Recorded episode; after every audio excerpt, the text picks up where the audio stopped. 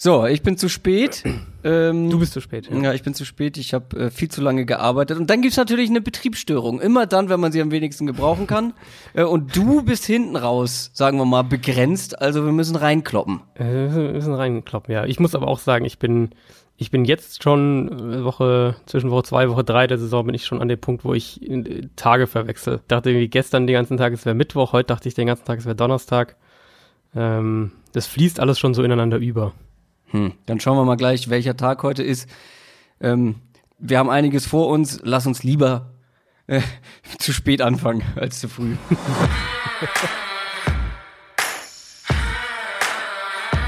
Down, Set, Talk. Der Football-Podcast mit Adrian Franke und Christoph Kröger.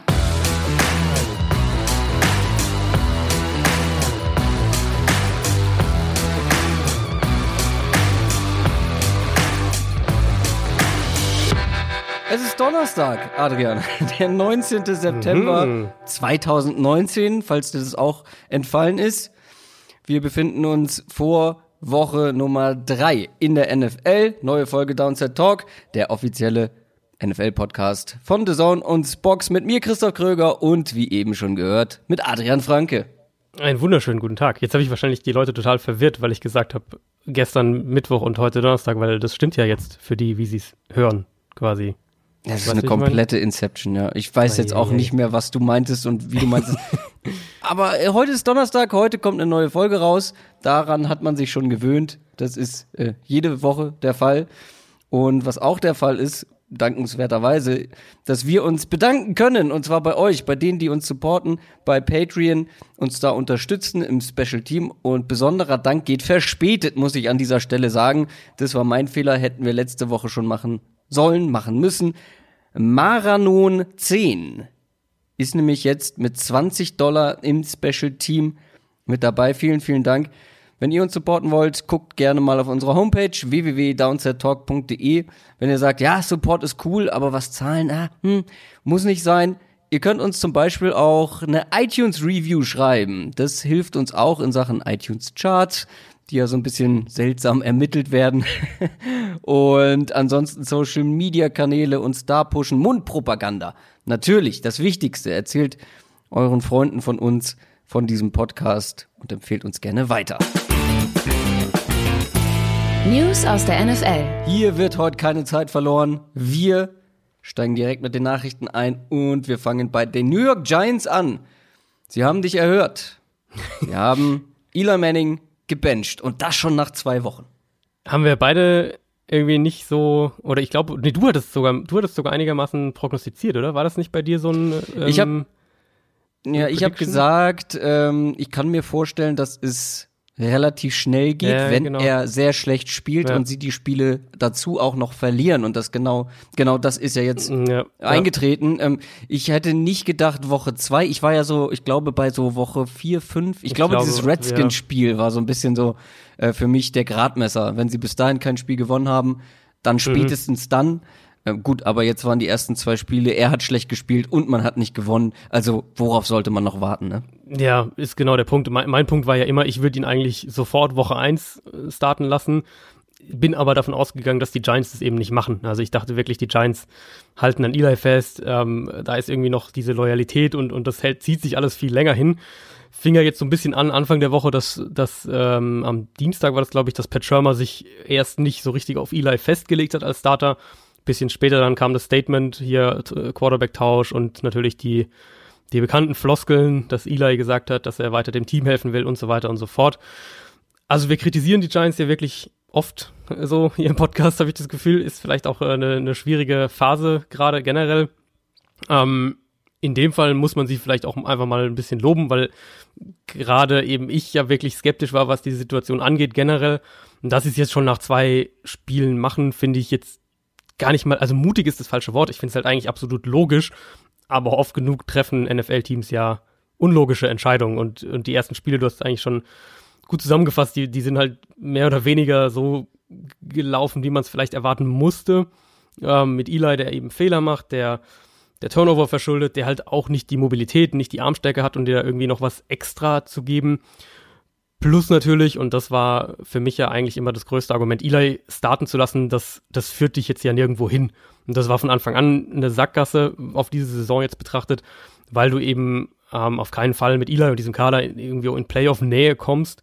Und der einzige Effekt in meinen Augen davon, jetzt Manning noch starten zu lassen, ist der, dass Jones Entwicklung ausgebremst wird. Und wir hatten das ja, ja, um den Draft rum auch thematisiert. Daniel Jones für mich eben im Gegensatz zum Beispiel zu einem Drew Lock und und in gewissem Maße auch zu Dwayne Haskins ist, ist kein Rookie-Quarterback, bei dem ich der Meinung bin, dass er jetzt erstmal noch eine Weile rausgehalten werden muss. Der wird, glaube ich, wirklich am meisten lernen und sich am schnellsten entwickeln, wenn er jetzt direkt spielt.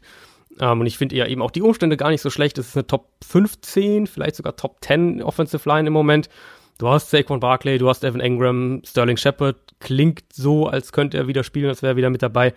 Also das sind gar nicht so schlechte Voraussetzungen jetzt für einen Rookie Quarterback. Insofern bin ich gespannt, was Daniel Jones uns jetzt, uns, uns jetzt äh, zeigt. Und ähm, hatte ja eine sehr gute Preseason, natürlich mit sehr, sehr viel Vorsicht zu genießen, aber ob er das, was er kann, dann jetzt auch anbringen kann.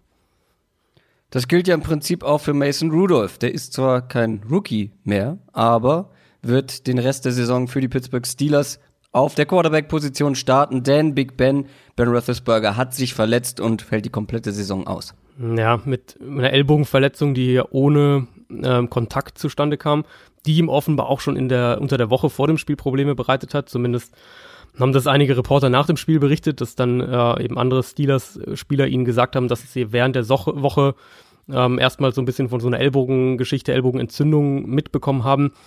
Er muss offenbar nicht diese gefürchtete Tommy John Surgery bekommen, die wahrscheinlich Baseball-Fans vor allem ein Begriff ist. Wenn ich, soweit ich weiß, wird bei dieser Operation eben, wird wirklich ein Band im Ellbogen ausgetauscht, ähm, sondern der Eingriff ist weniger schwerwiegend. So ist jetzt wohl der Stand und diese Reha-Zeit dementsprechend auch, ähm, auch kürzer. Mike Tomlin klang jetzt auch schon ziemlich optimistisch. Also ich gehe Stand heute fest davon aus, dass, dass Ben Roethlisberger 2020 wieder auf dem Feld ähm, stehen wird. Rudolf, finde ich, ist ein ja, ein, ähm, ja, lass uns, lass uns da später noch drüber sprechen. Ja, okay, ich hab, äh, okay. bei den Steelers ähm, okay. können wir gerne noch kurz über Mason Rudolph quatschen. Okay. Ähm, aber wir können bei den Steelers bleiben, denn die waren, die waren aktiv. Mhm. Die haben sich nämlich Verstärkung für ihre Secondary geholt und nicht ganz uninteressante, denn sie haben Minka Fitzpatrick von den Miami Dolphins geholt per Trade. Genau, für einen im Kern für einen Erstrundenpick. Da sind dann noch ein paar äh, ja. Late Round Pick-Tauschs dabei. Also die Steelers kriegen noch einen Viertrunden-Pick und die Dolphins einen Fünftrunden-Pick und so weiter. Aber ähm, sie geben, die Dolphins geben auch wiederum noch andere Picks ab. Genau, genau, genau. Was also ich nicht so die tauschen, verstehe. Die tauschen ja. quasi noch irgendwie da Late-Round-Picks dann. Ja. Sagt mir im Prinzip ähm, zwei Sachen. Also erstens, die Steelers sind offensichtlich von Mason Rudolph und dem Team generell genug überzeugt, dass sie jetzt trotz ja, dieses äh, zwei, zwei Niederlagen, dieser zwei Niederlagen zum Start in die Saison und eben der Big Ben-Verletzung nicht davon ausgehen, dass das irgendwie ein, so ein richtig, richtig hoher Draft-Pick werden wird. Also kein, sag ich jetzt mal, Top ja. 10, Top 8 Pick, weil ansonsten wäre das, das schon echt ein sehr, sehr, sehr, sehr riskanter Trade. Und zweitens, sie sind offensichtlich von Minka Fitzpatrick überzeugt genug, dass sie das Risiko zumindest eingehen, dass der eben ihr Top 10 Pick nächstes Jahr sein könnte. Natürlich dann wenn man so will, mit verkürztem Rookie-Vertrag, weil er ja dann schon zwei Jahre gespielt hat.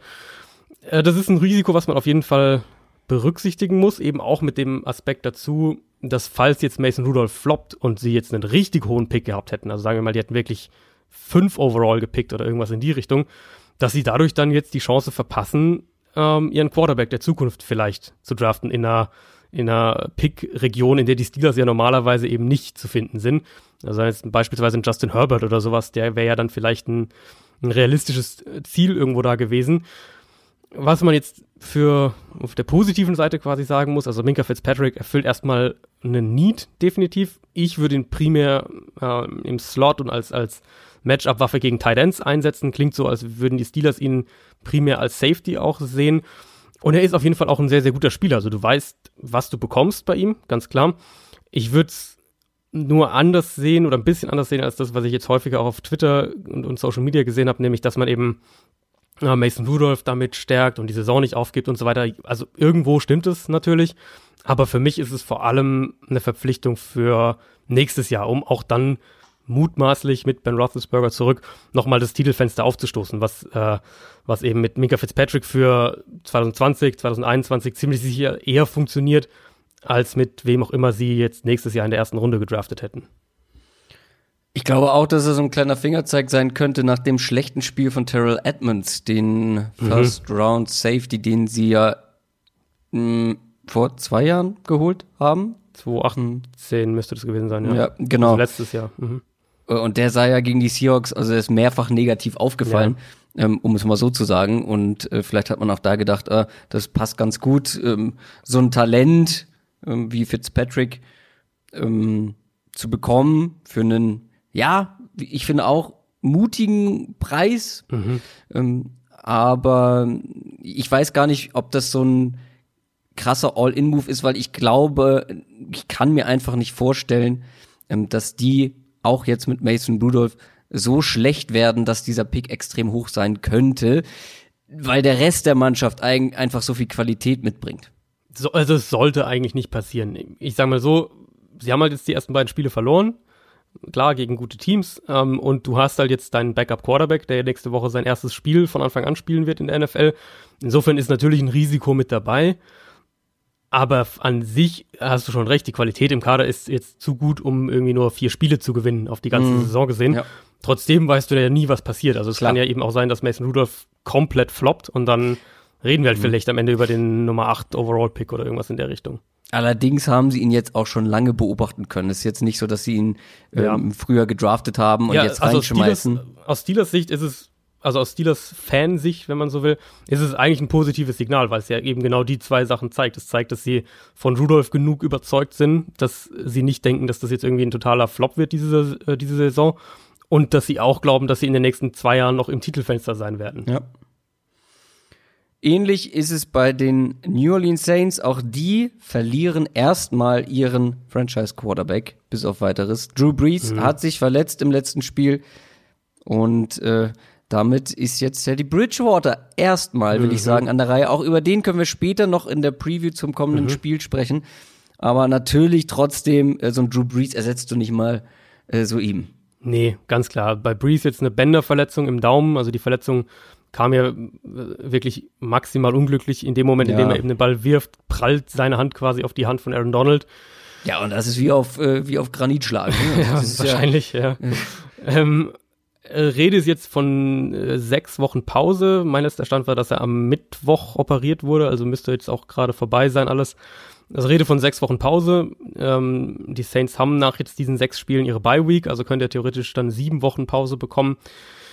Was muss das Ziel sein für die Saints? Für mich drei und drei zu gehen in diesen sechs Spielen. Und ich glaube, dass das sogar auch machbar ist. Also sie spielen jetzt mhm. ähm, in Seattle und gegen Dallas. Das sind Natürlich zwei sehr, sehr schwere Spiele und es könnten auch zwei Niederlagen werden. Auch nochmal zwei Niederlagen in der Conference, die dann Richtung Playoff-Seeding auch, ähm, auch wehtun könnten, genau wie jetzt die bei den Rams natürlich. Aber dann eben Tampa Bay, gut, Division-Spiel, kann man immer ein bisschen in beide Richtungen gehen. In Jacksonville, in Chicago und gegen Arizona. Und ich glaube, von den vier Spielen können sie auch ohne Breeze drei gewinnen.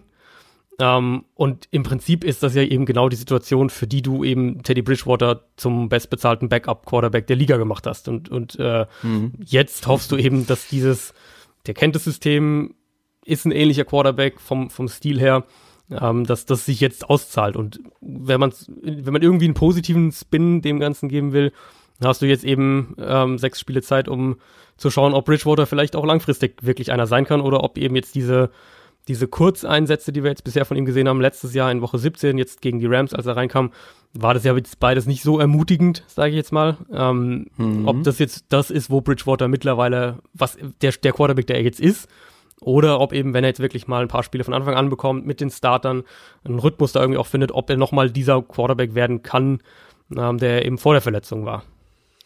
Ja, wie du schon gesagt hast, ne? also nachdem Breeze raus ist, ging es dahin im letzten Spiel mhm. ähm, für die Saints.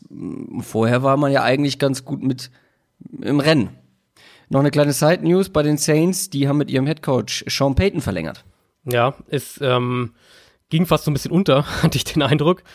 Für mich macht's natürlich aus Teamsicht erstmal extrem viel Sinn und ich finde, es ist auch eine sehr, sehr gutes Signal, weil wir ja alle jetzt darüber gesprochen haben, klar, Titelfenster der Saints ist jetzt, ähm, sind fünf Jahre, wenn ich das äh, jetzt richtig gesehen habe, fünf Jahre Verlängerung. Es ist, das Titelfenster ist jetzt, ja, und das Team wird einen leichten Umbruch durchlaufen müssen, wenn, wenn äh, Breeze dann weg ist. Also ich vermute dann nach der Saison, einfach auch aus Cap-Gründen. Sie haben viele Picks investiert und auch getradet und, und ähm, in den letzten Jahren nicht nicht die, ähm, nicht die Masse an, an ähm, Talent, abgesehen von dem einen Draft, dazu bekommen an jungen Talent. Also das wird ein Umbruch sein. Aber das Team ist ja trotzdem immer noch richtig gut und hat auch immer noch viele gute junge Spieler. Und dementsprechend finde ich, ist es ein, ein, sehr, sehr gutes Signal für die Saints, dass, äh, dass du weißt, okay, Sean Payton bleibt da und, und auch wenn Breeze jetzt vielleicht geht, dann, ähm, dann verbindet quasi oder dann bindet Payton sein, sein äh, Schicksal nicht daran, dass, dass Breeze dann weg ist und geht dann auch. Einer der besten Cornerbacks der Liga möchte getradet werden. Jalen Ramsey will weg aus Jacksonville. Ja, und ähm, also das, ich glaube, man muss das wahrscheinlich wirklich so ein bisschen äh, im Gesamtkontext betrachten. Also es gab ja diese, diese Auseinandersetzung an der Seitenlinie mit, mit Doug Marone, dem Headcoach, während ähm, des Texans-Spiel am Sonntag und ähm, das war anscheinend nur die Spitze des Eisbergs. Äh, da knirscht es wohl wirklich schon länger intern. Ramsey hatte ja auch da seinen komischen Training Camp Auftritt im Sommer, um um allen klarzumachen, dass er einen neuen Vertrag haben will, dass er bezahlt haben will, es werden will. Jetzt hört man auch, dass er wohl in ein anderes Scheme kommen will, also dass er wirklich auch mit, mit den Umständen in Jacksonville, den sportlichen Umständen unzufrieden ist.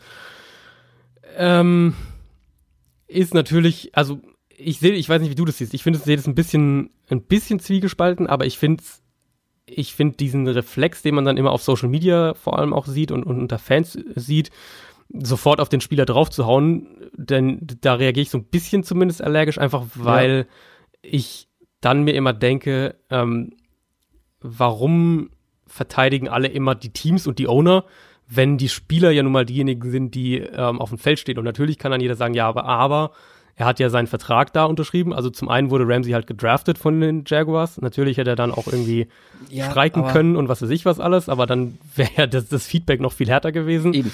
Ähm, das, dementsprechend hatte sich ja sein Team schon mal diesen Vertrag und sein Team nicht ausgesucht.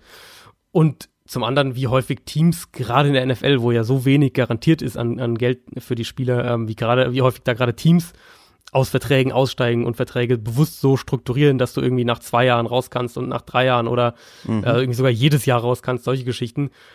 Ramsey ist einer der drei, vier besten Cornerbacks der Liga und, und wird es vermutlich auch mal mindestens für die nächsten fünf Jahre sein. Das ist ein Top-5-Pick gewesen, der diesen Draft-Status nicht nur gerechtfertigt hat, sondern eben eigentlich fast noch übertroffen hat.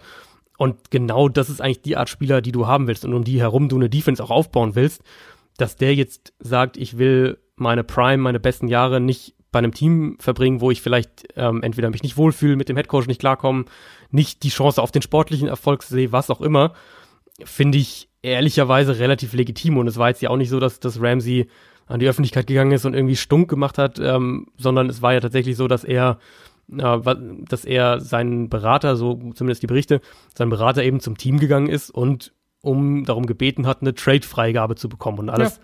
was darüber hinaus passiert, werden wir jetzt sehen. Aber ich finde es, natürlich willst du nicht, dass es passiert und dass es so weit kommt.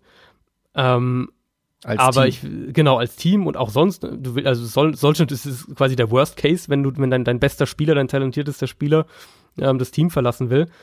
Aber dann liegt es eben an dir als Team auch die Umstände so zu machen, dass er das vielleicht nicht machen will. Und ähm, hm. ich finde es nicht ich finde es nicht so, oder ich sehe das nicht so, dass man da, dass der Reflex automatisch sein sollte, den Spieler da irgendwie so zu verdammen. Versteh's auch nicht, weil, wie du schon geschildert hast, der ist ja komplett fair vorgegangen. Ähm, und jeder, der mal, ich versuche das immer so auf den, auf den Normalo runterzubrechen, ja, was nicht möglich ja, ist, weil nicht, ja. geht nicht komplett, aber ich finde die Strukturen sind ja im Prinzip dieselben. Also wenn du dir mal überlegst, du arbeitest irgendwo und du kommst mhm überhaupt nicht mit deinem Vorgesetzten klar. So, das gibt es ja regelmäßig. Wie viel Spaß hast du dann bei der Arbeit? Dazu kommt noch, dass du sagst, okay, ich kann mich, mich überhaupt nicht entwickeln, weil die Arbeitsumstände nicht gut sind, wie bei ja. Ramsey ja wohl der Fall. Ähm, da ist es doch nur verständlich, wenn man dann versucht, mh, den Arbeitsplatz sozusagen, den Arbeitgeber in dem ja. Fall zu wechseln und dem Ganzen aus dem Weg zu gehen. Und ja, er hat irgendwann mal die Entscheidung getroffen, da zu bleiben, aber solche Situationen können sich ja auch in, ins Negative entwickeln. So, Eben, also das ja. muss ja nicht von Anfang an schlecht gewesen sein. Das kann ja sein, dass sich da was entwickelt hat im negativen Sinne und dann muss man halt irgendwann gucken, äh, dass man diese Situation ändert und wenn der Spieler das so möchte, ähm, er streikt nicht. Er hat letztes genau. äh, letzte Woche noch mal gezeigt, wie gut er ist und dass ja. er eben auch 100% für dieses Team gibt. jetzt auch nochmal gesagt, also hat er ganz klar gesagt, hier, die spielen ja jetzt schon am, äh, am Donnerstag, kommen wir ja gleich dazu, und hat er auch jetzt gesagt, er, er ist da voll fokussiert, er wird auf jeden Fall spielen, also er sagt jetzt nicht, ja nee, da, da, ähm, da spiele ich mal lieber nicht, falls ich am Freitag getradet werde oder irgendwas, sondern er ist ja sportlich da und, und ähm, er macht ja sozusagen seine Arbeit, wenn man es jetzt mal ganz platt sagen will. Es gibt jetzt mehrere Teams, wo ich sage, ja, die könnten einen richtig guten Cornerback gebrauchen, aber ähm, was ist denn dein Nummer 1 Tipp? Wo könnte er am Ende landen? Ja, also man muss wahrscheinlich mit dem Preis anfangen, weil jetzt so die Berichte, die übereinstimmenden Berichte sagen, dass die Jaguars zwei Erstrunden-Picks haben wollen, was ich persönlich absolut gerechtfertigt finde. Ich würde ehrlich gesagt noch mehr verlangen als aus Jaguars Sicht. Einfach eben, wie gesagt, wir reden von einem von einem Top 3 Cornerback in der NFL und der das wahrscheinlich noch mindestens fünf Jahre auch sein wird dementsprechend finde ich das völlig in Ordnung, auch diesen Preis erstmal auszurufen. Dann gibt's halt nicht so viele Teams, ne, die das machen können. Also du musst zum einen natürlich, klar, erstmal auch Cap-Struktur, da müsste man gegebenenfalls schauen. Ähm, die beste Theorie, die ich, über die ich bisher irgendwie so gestolpert bin, ist, ähm, sind tatsächlich die Kansas City Chiefs. Hm. Zum einen natürlich, weil sie einen Cornerback einfach brauchen, ganz ja. dringend, äh, ja. wirklich ganz, ganz dringend und ein Team halt sind, das im absoluten Titelfenster jetzt ist es ist natürlich ein hoher Preis, wenn wir sagen, zwei Erstrunden-Picks oder was auch immer dann am Ende das wird oder irgendwie ein Erstrunden-Pick und zwei Zweitrunden-Picks oder worauf man sich auch immer einigt. Aber wir wissen, dass die Chiefs in den nächsten hoffentlich 15 Jahren keinen Quarterback in der ersten Runde draften müssen. Ähm, wenn du Ramsey hast, dann musst du keinen, mhm. musst du keinen Cornerback in der ersten Runde draften. Da ist zumindest diese Premium-Position, sage ich jetzt mal, die du im Draft halt eben auch dann dementsprechend früh in aller Regel adressierst die sind in Kansas City dann nicht so große Needs wie bei den meisten anderen Teams. Und deswegen finde ich, da würde dieses so, ja. das, die, dieses Titelfenster ist da. Ähm, du könntest den Vertrag wahrscheinlich noch irgendwie so strukturieren, dass, ähm, dass du Mahomes dann danach irgendwie unterbringst. Du hättest, du hättest zwei ganz, ganz zentrale Positionen, nämlich eben Quarterback und, und Nummer eins Cornerback, hättest du wirklich auf Jahre hin gefixt. Ähm, deswegen ist das so, fände ich tatsächlich das, wo, was mich am meisten, am meisten irgendwie anspricht. Naja, gut, dass ich da mitgehe, ist ja wahrscheinlich klar, so wie ich in der Offseason immer wieder gesagt habe, die brauchen mehr ja. Qualität in der Secondary, vor allem auf Cornerback und ja. sie haben einfach nichts gemacht und natürlich sage ich, wenn das irgendwie möglich ist, sollten die Chiefs das machen. Ähm, ja, die Chiefs haben ungern, glaube ich, solche Charaktere, in den eigenen Reihen. Ähm, ich meine, Markus Peters war jetzt auch kein schlechter und man hat sich von ihm getrennt, nach der, nachdem der so ein bisschen ja, aufgefallen ist mit seiner Art. Mhm. Und das tut ja Ramsey auch hin und wieder mal. Trotzdem, da muss ich sagen, Win-Now-Fenster, junger, talentierter Quarterback, aktuell noch günstig.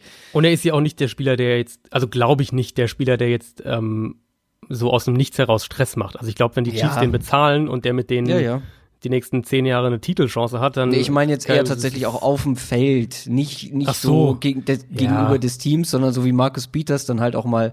Ja, ähm, aber, aber Ramsey kann es halt auch, äh, kannst dann halt auch mit Leistung zu, äh, unterstreichen, ja, was, äh, im Gegensatz zu Peters. Fair meistens, meistens. Und ja. Äh, Jalen Ramsey hat bei mir gepunktet, weil sonst ist er ja immer sehr gut im Trash Talk. Er hat vor dem Spiel gegen die Texans über ähm, Hopkins gesagt, die Andrew Hopkins, der ist fast nicht zu covern. So, und er hat mhm. quasi eingestanden, dass er es hier mit einem der absolut besten Wide Receiver der Liga zu tun hat. Und das äh, hat mich positiv überrascht.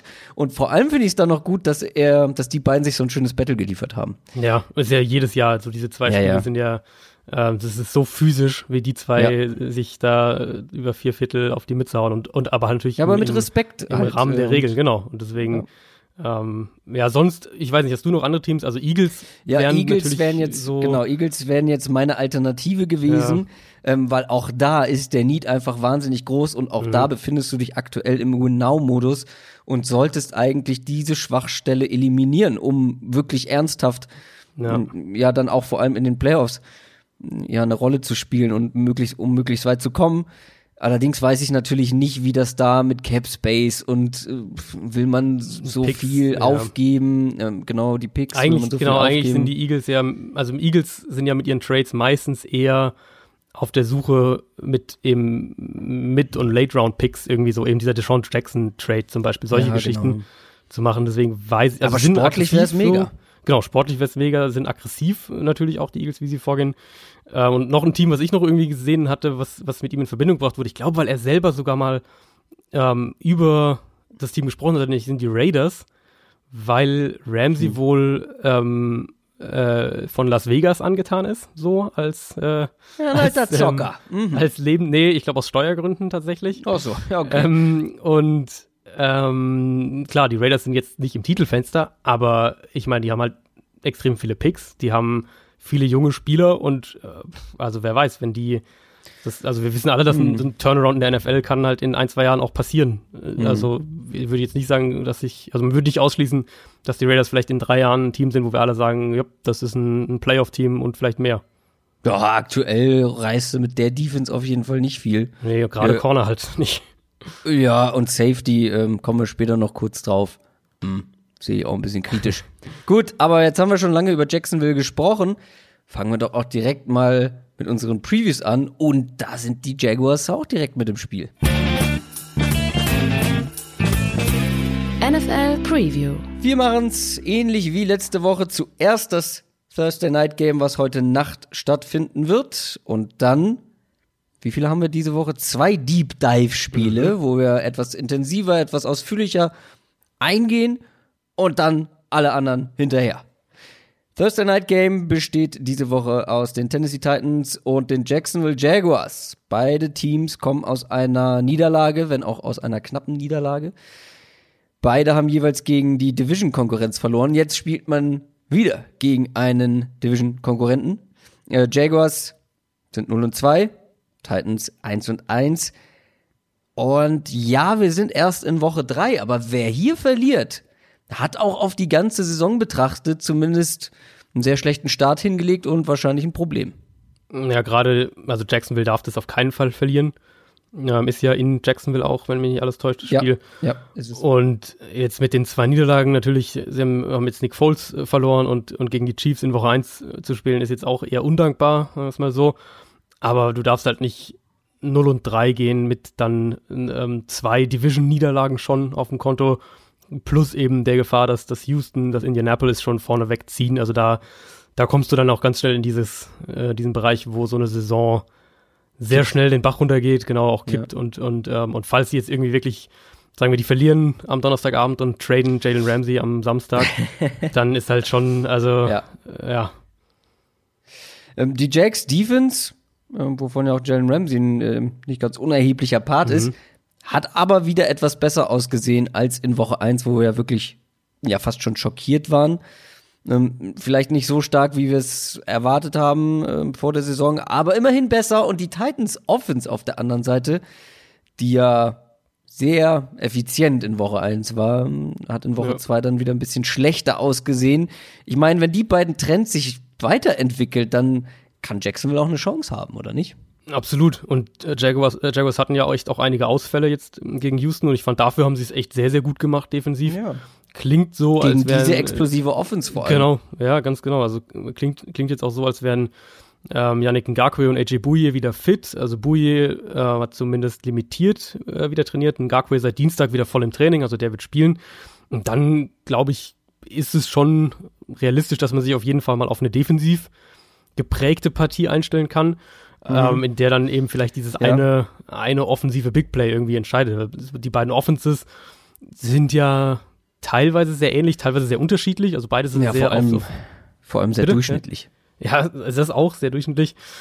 Ähm, beide extrem auf den Kurzpass ausgelegt. Mhm. Ganz wenig wirklich tiefe Pässe. Vor allem bei Tennessee findet die Offense wirklich zwischen ja. äh, Screens und so dieser 8 bis 10 Yard Range statt. Max Mariota immer noch wirklich wackelig, kassiert zu viele Sacks und zu viele Hits und, und, ähm, und spielt ja, halt einfach inkonstant, ja.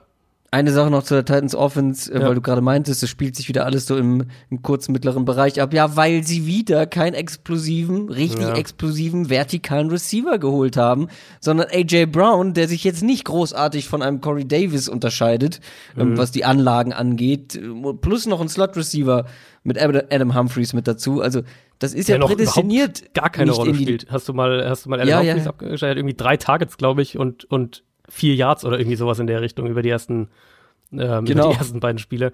Sie wollten Also- unbedingt einen Slot-Receiver und jetzt benutzen sie ihn nicht. Äh, ja, muss man wirklich sagen. Das ist, das ist für mich echt enttäuschend. Ich dachte, dass der, dass der echt acht bis zehn Targets auf jeden Fall pro Spiel da irgendwie bekommt. Also wie sie, wie die beiden Teams da hinkommen, um den Gedanken mal zu Ende zu füllen, ist ähm, sehr, sehr unterschiedlich. Also zu ihrem offensiven Passing-Game. Titans eben wirklich gut mit Play-Action, nutzen das auch, auch, auch echt intensiv. Die Big Plays für Tennessee dieses Jahr kamen eigentlich fast alle aus Play-Action und oder Screens. Das mixen sie auch zum Teil miteinander. Dementsprechend eben sieht man sehr, sehr viele enge Formationen, viel mit, mit Tight Ends, die, und auch Wide Receiver zum Teil, die Blocks antäuschen und dann in ihre Route gehen. Also man sieht da den, den Fingerabdruck eben äh, von dieser Sean McVay Offense, die Ja. Matt LaFleur ja letztes Jahr da installiert hat. Und letztes Ja. Jahr hat es halt, hat's halt echt nicht funktioniert. Ich finde, dass diese Elemente machen sie dieses Jahr ähm, tatsächlich bisher besser oder effizienter, wenn man es mal so sagt.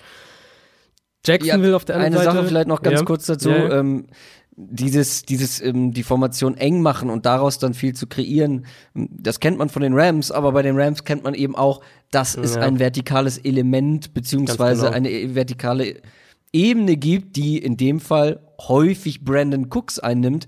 So, aber so einen Spieler haben die Titans gar nicht und deswegen geht das komplett ab, dieses Element. Ja, und man muss auch wirklich sagen, ich meine, wir sind jetzt im fünften Jahr von seiner NFL-Karriere. Mariota Ja, scheint halt auch nicht der Quarterback zu sein, der dieses, der dann, also Goff, was man über Goff wirklich sagen muss, diese Midrange und, und das vertikale Passspiel, da ist der halt echt auch gut. Oh, und bei Mariota, so, ja, und, und bei Mariota hat man halt den Eindruck, wirklich ähm, einfach gar nicht. Also der, das Ja. ist, ja, ist halt alles wirklich inkonstant. Jacksonville, Mhm. Offense auf der anderen Seite äh, mit, mit Gardner Minshew, viel, mein Eindruck jetzt nach den ersten beiden Spielen, viel Air Raid mäßiger unterwegs unter John DiFilippo. Ähm, ist ja auch die Offense, aus der, aus der Minshew kommt. Auch Nick Foles hat ja einen Air Raid Hintergrund. Vielleicht Das musst heißt du mit ein, zwei Wo Worten Ja, noch sagen, was du mit Air Raid mäßig Genau, meinst. also, also wirklich sehr, ähm, sehr passlastig, sehr viel mit drei, ähm, drei Wide Receivern sind es in dem Fall, bei anderen Teams dann auch mit vier Receivern. Ähm, Passing wirklich auch bei Early Downs, weniger diese Runs aus engen Heavy-Formationen, äh, was übrigens auch den Effekt hat, dass, dass Leonard Fournette deutlich weniger gegen, gegen Stack-Boxes, also acht oder mehr Verteidiger in der Box läuft, als Derrick Henry für die Titans zum Beispiel. Ja. Also sie, sie öffnen so ein bisschen die Offense, habe ich den Eindruck. Minshew spielt ja auch gut in, in diesen beiden Spielen.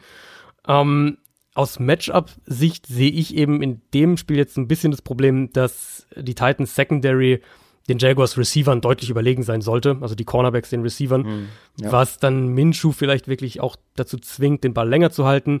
Und dann wird's eben so ein bisschen gefährlich gegen den Titans Pass Rush. Also da, da muss man ein bisschen ein Auge drauf haben, aber ich glaube, dass also wenn ich jetzt ein Team aussuchen müsste, würde ich sagen, dass, dass ich den Jaguars tatsächlich mehr zutraue, den Ball in dem Spiel konstant ähm, zu passen. Aber dadurch, dass halt diese beiden Offenses so extrem Mhm. über den Kurzpass funktionieren, muss das nicht viel heißen. Ja, stellen wir uns mal auf ein eher punktearmes, zähes Spiel ein, würde ich mal sagen. Ich sehe nämlich auch keinen großen Favoriten. Das kann sehr eng bleiben und auch spannend werden. Ähm, auf wen würdest du denn jetzt so tippen? Weil das Tippen ist ja so eine Sache. Da habe ich ja ähm, letzte Woche schon wieder Stimmt. oh, direkt den Direkt- Vogel abgeschossen. direkt in unserem.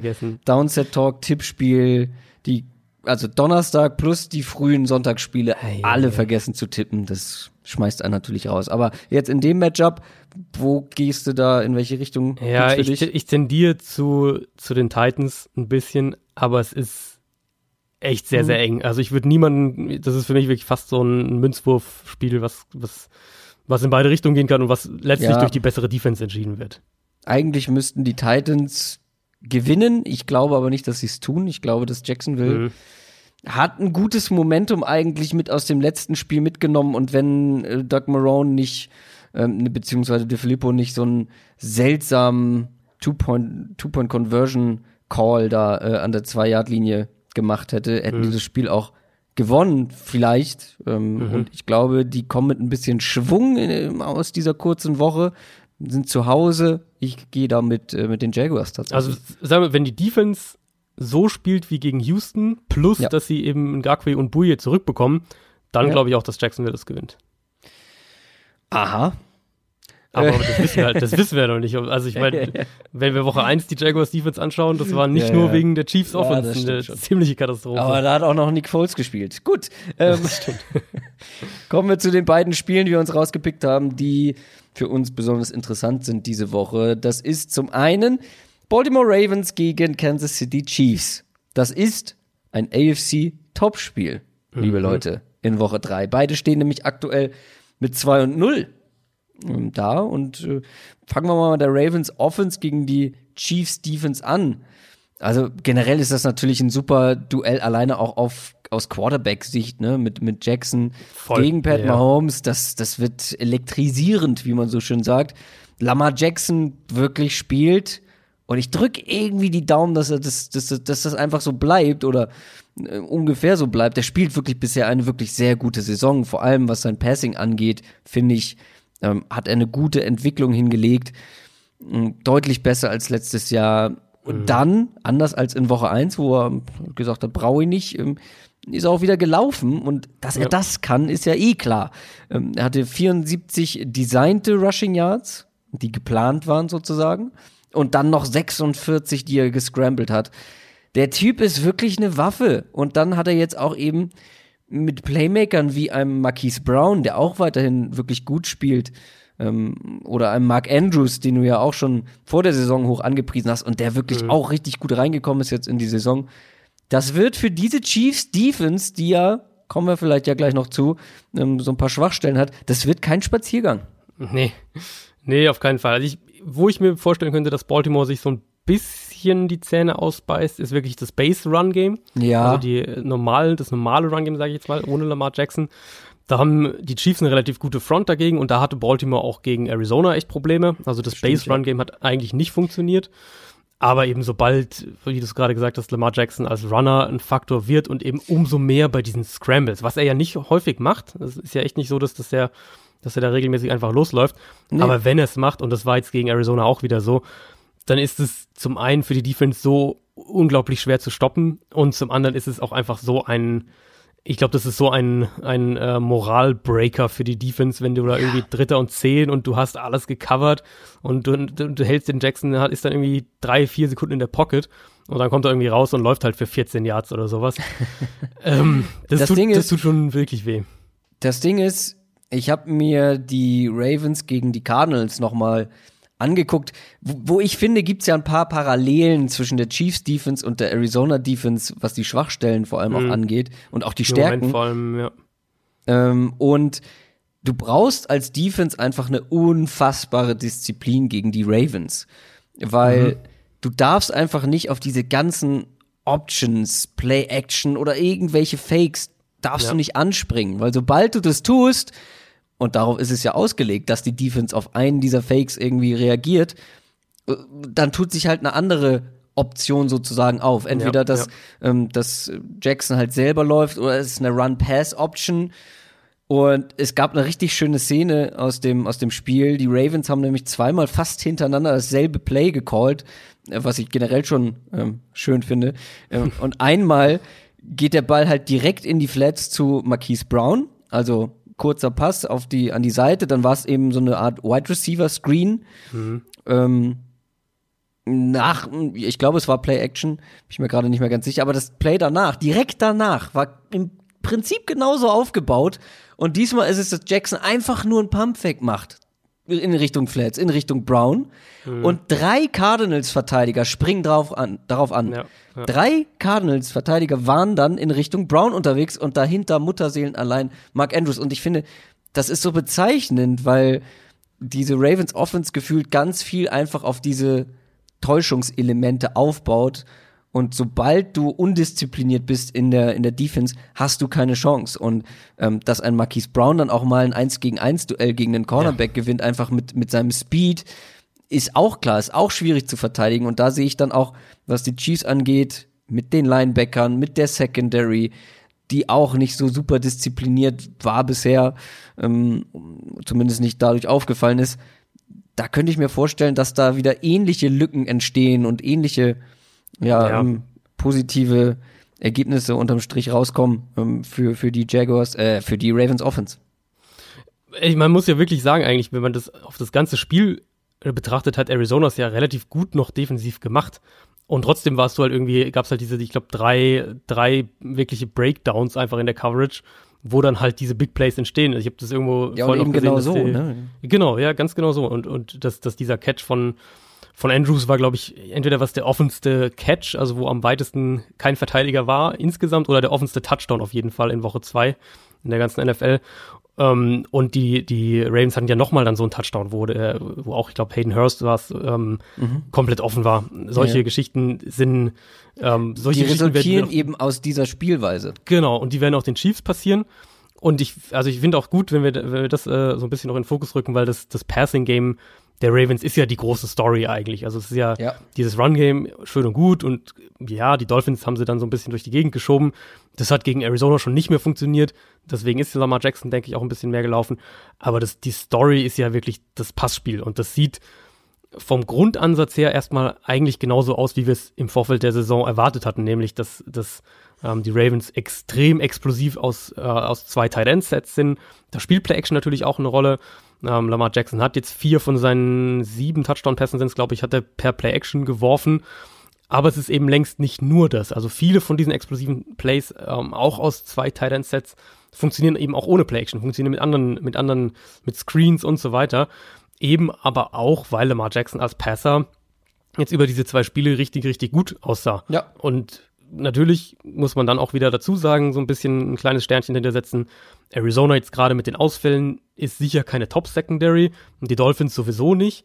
Um, ähm, aber man kann ja sich einzelne Dinge trotzdem isoliert anschauen. Und was für Jackson vor allem eben beim Ballplacement, eben, was er beim Ballplacement vor allem zeigt, ist, ist wirklich beeindruckend. Dieser letzte lange Pass gegen Arizona, oh, der das Spiel Brown. im Prinzip beendet hat, das war oh. ähm, vielleicht, vielleicht der beste Pass, den wir dieses Jahr bisher gesehen haben in der NFL. Ja, der ist Jackson, so, so schwer, ganz kurz genau, noch, ja. einfach um das nochmal zu unterstreichen, Voll. wie schwer dieser Pass ist, weil das ist nicht das zum Beispiel, was Goff gezeigt hat, äh, mit, mit diesem Brandon Cooks Pass mit dem Lang, der auch unglaublich gut ist, aber der ja quasi eigentlich nur gerade fliegen muss und an der mhm. richtigen Stelle runterkommen sollte. Aber dieses Ding, auf die Backshoulder zu spielen, also die Schulter, die ähm, näher an der Seitenlinie ist, weil der Verteidiger zwischen dem Quarterback sozusagen und dem Receiver ja. ist, und dieser Bereich, wo der Ball runterkommen darf, damit Marquise Brown eine Chance hat, ihn zu fangen und auch noch in Bounce bleibt, ist so klein und so schwierig zu treffen, vor allem dann auf diese Distanz. Ähm, also, das ist technisch unglaublich gut gemacht und unglaublich schwierig auch vor allem. Ja, es ist wirklich ein wahnsinnig schwerer Wurf und der kam halt einfach absolut perfekt runter. Das Ding bei Jackson ist, dass er diese Pässe auch im College immer wieder hatte und deswegen, ich war ja bei Jackson echt glaube ich, einer der, der relativ optimistischeren. Also ich hatte ihn ja damals zum Beispiel vor Sam Darnold eingestuft vorm Draft. Ähm, aber der Punkt war eben immer, und das war auch das, was man, was man zu Recht bei ihm kritisiert wurde, er konnte es halt nicht konstant abrufen. Ja, er hatte stimmt, immer ja. wieder diese Accuracy-Wackler, war immer wieder, ähm, waren es dann mal Spiele, mal Phasen in Spielen, mal einzelne Pässe, wo, wo du wirklich gesehen hast, okay, das ist vielleicht ein technisches Problem, vielleicht ist es wirklich die Beinarbeit, was auch immer. Ja. Es war nicht konstant und deswegen sicher sollte man das jetzt auch so ein bisschen im Hinterkopf haben. Ist jetzt die Frage, ob er das über, über 16 Spiele so abrufen kann. Aber der Saisonstart war halt schon brutal ermutigend und, und es wird für die Chiefs auch eine riesige Herausforderung. Eben gerade Outside Corner ist natürlich ein Problem, wo ich gespannt bin, wie sie, wie sie eben einen Marquise Brown verteidigen und ähm, dann eben auch, wie sie einen Mark Andrews beispielsweise covern, ob sie das zum Beispiel mit Tyron Matthew versuchen. Also sie haben halt keine, sie haben nicht die Spieler, um, um diese, diese Ravens Waffen, diese Top-Waffen eins gegen eins zu covern. Insofern musst du da auch aus Playcaller-Sicht ein bisschen unterstützen und dann musst du eben es schaffen, Lamar Jackson unter Druck zu setzen. Ähm, und das wird, wird nicht einfach. Also der, der kleine Vorteil für die Chiefs Defense ist, dass die Ravens halt kein Team sind, was über seine Wide Receiver kommt, abgesehen jetzt von Marquise Brown. Das heißt, deine Probleme auf Outside Corner werden in dem Spiel mhm. vielleicht nicht so krass ins, ins Gewicht fallen, wie jetzt, sagen wir mal, wenn sie dann irgendwann gegen die Patriots spielen oder so. Aber da hast du ja schon schöne Dinge angesprochen, die man nämlich genauso umdrehen kann. Zum mhm. Beispiel schwierig, die Wide Receiver eins gegen eins zu verteidigen. Mhm. Ähm, das haben die Raiders zum Beispiel sehr gut vorgemacht, wie man es gegen die Chiefs Offense nicht machen sollte. Wobei man hier auch sagen muss, dass was Patrick Mahomes jetzt zum Start dieser Saison spielt, ist einfach nur absurd und ja. absurd gut. Ähm, trotzdem, einem, einem Nicole Hartman darfst du eben nicht zehn Yards oder mehr Anlauf an der Line of mhm. Scrimmage geben oder beziehungsweise dahinter. Oder mh, hm, Travis Kelsey eins gegen eins mit einem Safety allein auf einer Seite isoliert, ist auch nicht die beste Idee. Nee. Ähm, plus, du musst auch hier bei dieser Offense ähnlich diszipliniert sein, weil auch da passiert viel im Backfield. Auch da wird mit Play-Action gespielt. Auch da gibt's viele Motions. Ein Big Play jetzt wieder von der Chiefs Offense, wo die Defense auf eine Motion nicht vernünftig reagiert hat, mhm. überhaupt nicht vorbereitet war ähm, und dann ein Spieler komplett vergessen hat. Also, wie stoppst du diese Offense, wenn wir eben davon gesprochen haben, wie stopp, äh, stoppst du die Ravens Offense? Ich finde es bei der Chiefs Offense natürlich noch viel schwieriger, weil einfach ja. du hast stärkere Wide Receiver, du hast einen äh, wahnsinnig guten ähm, Tight End, dazu Patrick Mahomes. Also auch hier ihn mehr unter Druck setzen vielleicht oder es versuchen. Das Problem ist, wenn du halt mit vielen Leuten rusht, wenn du viel blitzt, dann hast du halt schnell eben diese 1 gegen 1 Situation in der Secondary. Dann hat sich ja auch noch ein, ähm, ein Robinson äh, ganz gut genau. angestellt letztes Spiel, der auch oft diese 1 gegen 1 Situation hat, hatte. Und das geht dann eben auch für eine Defense oft sehr schlecht aus gegen die Chiefs. Ja, also die Ravens haben es ja letztes Jahr ähm, schon ziemlich gut gemacht, als sie in Kansas City gespielt haben. Ja, kommen wir gleich vielleicht noch drauf. Also erstmal die Chiefs Offense, Tyreek Hill natürlich noch weiterhin raus, klar. Aber diese Offense hat trotzdem, selbst ohne Tyreek Hill, hat die überall so viel Speed, der erstmal individuell Probleme kreiert für die Defense. Also du darfst denen eben, wie du es gesagt hast, du darfst denen keinen Raum geben. Gleichzeitig bekommst du aber eben auch Probleme, wenn du sie zu aggressiv spielst. Also das ist mm, wahnsinnig ja. schwer, da wirklich die Balance zu finden, ähm, weil dir dann eben auch noch die Play-Designs dazukommen. Also Mahomes sehr, sehr hohe Play-Action-Quote, bekommt dadurch schon sehr klare Reads. Von allen Quarterbacks jetzt in dieser Saison bisher hat nur ähm, Drew Brees über die ersten beiden Spiele weniger Pässe in enge Fenster geworfen als Mahomes, also hat auch eben, bekommt auch eben viele offene Würfe einfach. Und dann eben so der, der Zusatz dazu, wenn du dann halt so einen 30-Yard-Laser irgendwie bei, bei Dritter und was auch immer es jetzt gegen die Raiders war, Dritter und 20 oder so, ähm, in die Endzone brauchst, dann, dann feuert Mahomes den halt auch so ab und trifft halt seinen Receiver ganz genau. Ähm, verrückteste Statistik, die ich, glaube ich, in der Recherche für die ganze Folge, auf jeden Fall für das Spiel gefunden habe. Die Chiefs werfen bei First Down in 54 Prozent der Fälle für 13,5 Yards pro Pass. Oh, Jesus. Das ist natürlich äh, Platz 1 in der NFL. Und dazu kommt dann jetzt für das Spiel konkret. Baltimore hatte gegen Arizona schon einige Probleme in Coverage, auch Kommunikationsfehler, Zuteilungsprobleme, also das dass Receiver tödlich. mehrfach offen waren, genau. Und wir hatten ja die, die Cornerback-Situation schon mal letzte Woche, meine ich, angesprochen. Ähm, Tavon Young, der Slot-Corner, eh verletzt. Jimmy Smith fällt mit einer Knieverletzung noch wohl noch, noch ein, zwei Wochen aus, auf jeden Fall ein paar Wochen. Dazu eben Earl Thomas als der neue Safety-Partner für, für Tony Jefferson. Das muss ich sicher auch erst einspielen in, ähm, in ja, einer relativ komplexen Defense. Also die Ravens sind, vermute ich jetzt in der Secondary deutlich verwundbarer, als das in sechs, sieben, acht Wochen ähm, der Fall sein wird. Und eben die Qualität in der Secondary war ja in Kombination mit diesem extremen, mit dieser extremen Vielzahl an, an verschiedenen Pass-Rush-Paketen war ja der Grund dafür, dass die Ravens Defense die Chiefs letztes Jahr wirklich in Kansas City ähm, am Rande der Niederlage hatte. Und ich tue mich im Moment schwer damit zu sehen, dass sie das auf die Art wiederholen können. Also ich vermute auch, dass Kansas City, ähnlich wie die Baltimore im, im Base-Run-Game, nicht viel Erfolg haben wird. Also die Chiefs laufen ja generell bisher nicht so wahnsinnig viel ähm, äh, und, und Baltimore scheint wieder eine sehr, sehr gute Run-Stopping-Front zu haben, soweit man das jetzt bisher bewerten kann. Aber ich glaube eben, dass Kansas City im Passspiel so stark ist und die Ravens hier auch zusätzlich einfach verwundbarer sind, für ihre Verhältnisse verwundbar sind, ähm, dass die Chiefs hier gut punkten werden. Und haben, sie haben ja auch eine, zum Beispiel eine gute Pass Protection, sowas kommt ja dann auch noch dazu. Also mich würde es wundern, wenn das ein Spiel wird, was, was äh, wo, sagen wir mal, jetzt was unter 60 Punkten bleibt. Also ich schätze wirklich, dass das ein, ein Shootout-Spiel wird. Eieiei. Ja, es klingt alles danach. Mhm. Mhm. Ja, ich glaube, das ist kein so ein, Argument so ein, ein da 33, 29, irgendwas so in dieser Ecke könnte ich mir vorstellen. Auf jeden Fall darf man gespannt sein, mit welchen Strategien, Strategien beide Defenses rangehen, um diese Offenses mhm. jeweils zu stoppen, was ich wirklich sehr interessant finde, weil du hast bei beiden irgendwie so das Problem, wenn du das eine machst, lässt du das andere offen ähm, genau. und wirst darüber geschlagen und du musst eine gute Balance finden. Wir werden sehen, wer die bessere auf äh, seiner Seite hat. LA Rams gegen Cleveland Browns.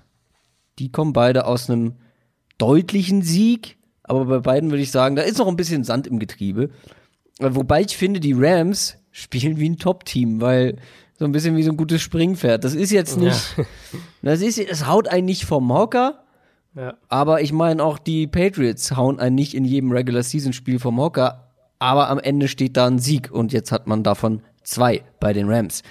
Ähm, ja. Die Browns auf der anderen Seite mit guter Defense, aber immer noch so ein bisschen holpriger Offense unterwegs mhm. gegen die mhm. Jets.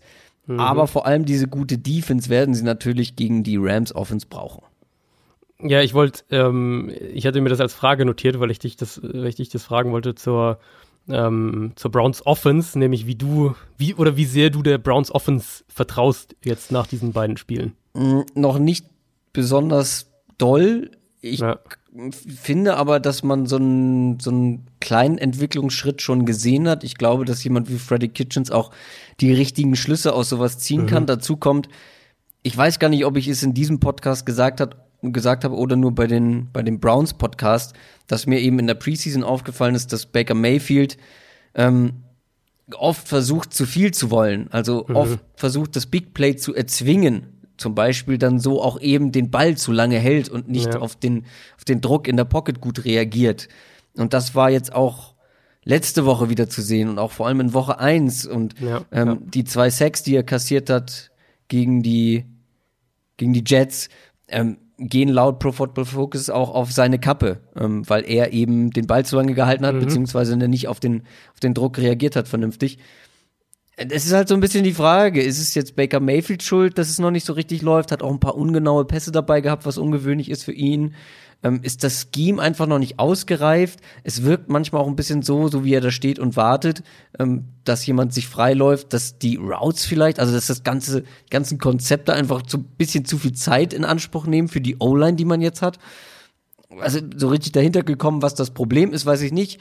Ich bin aber noch nicht irgendwie komplett pessimistisch, dass das jetzt nichts mehr wird, nee, weil ja. man hat einfach und man hat ja auch gesehen, also OBJ kommt ja so langsam ins Rollen und wenn der Typ genau. ähm, ja, sich in so einer Offense einlebt und wie der ähm, die Jets Defense quasi dominiert hat, ja, ähm, ja. teilweise und auch wieder Catches ausgepackt hat, ähm, die sonst kaum jemand kann. Wenn sich das mehr eingespielt hat, wir müssen auch gucken, diese, diese Connection gibt's jetzt seit zwei Spielen zwischen Baker Mayfield und OBJ und wenn diese Connection auch noch besser wird, ähm, ich habe da noch keine Zweifel, dass diese Offense sich fangen wird. Ich weiß eben noch nicht so richtig, woran es liegen kann, aber vielleicht hast du da ja eine Antwort drauf. Also mein erster Takeaway war wirklich auch äh, Beckham gegen die Jets ein absolutes Monsterspiel gehabt. Ähm, zweiter Takeaway war für mich so ein bisschen, das war jetzt wirklich gegen eine Defense, die die sicher gerade gegen den Pass im Moment zu den schlechtesten drei, vier der Liga gehören sollte. Ähm, haben ja auch noch, äh, Quinn Williams hat ja nicht gespielt in dem Spiel. Die haben Trumaine Johnson gebencht gegen die, gegen die Browns. Also da war in der Secondary echt auch nicht viel Qualität vorhanden. Und dafür fand ich es dann halt schon so wieder doch so ein bisschen enttäuschend von der Browns mhm. Offense. Mein Eindruck ist wirklich, dass Baker äh, so ein bisschen off irgendwie noch spielt. Also du hast die, die Accuracy-Wackler angesprochen, da, da kommen Würfe eben auch häufiger zu spät. Ähm, was wir, was wir dann beides, also Accuracy und, und zu späte Würfe haben wir von ihm letztes Jahr und auch im College viel, viel seltener gesehen.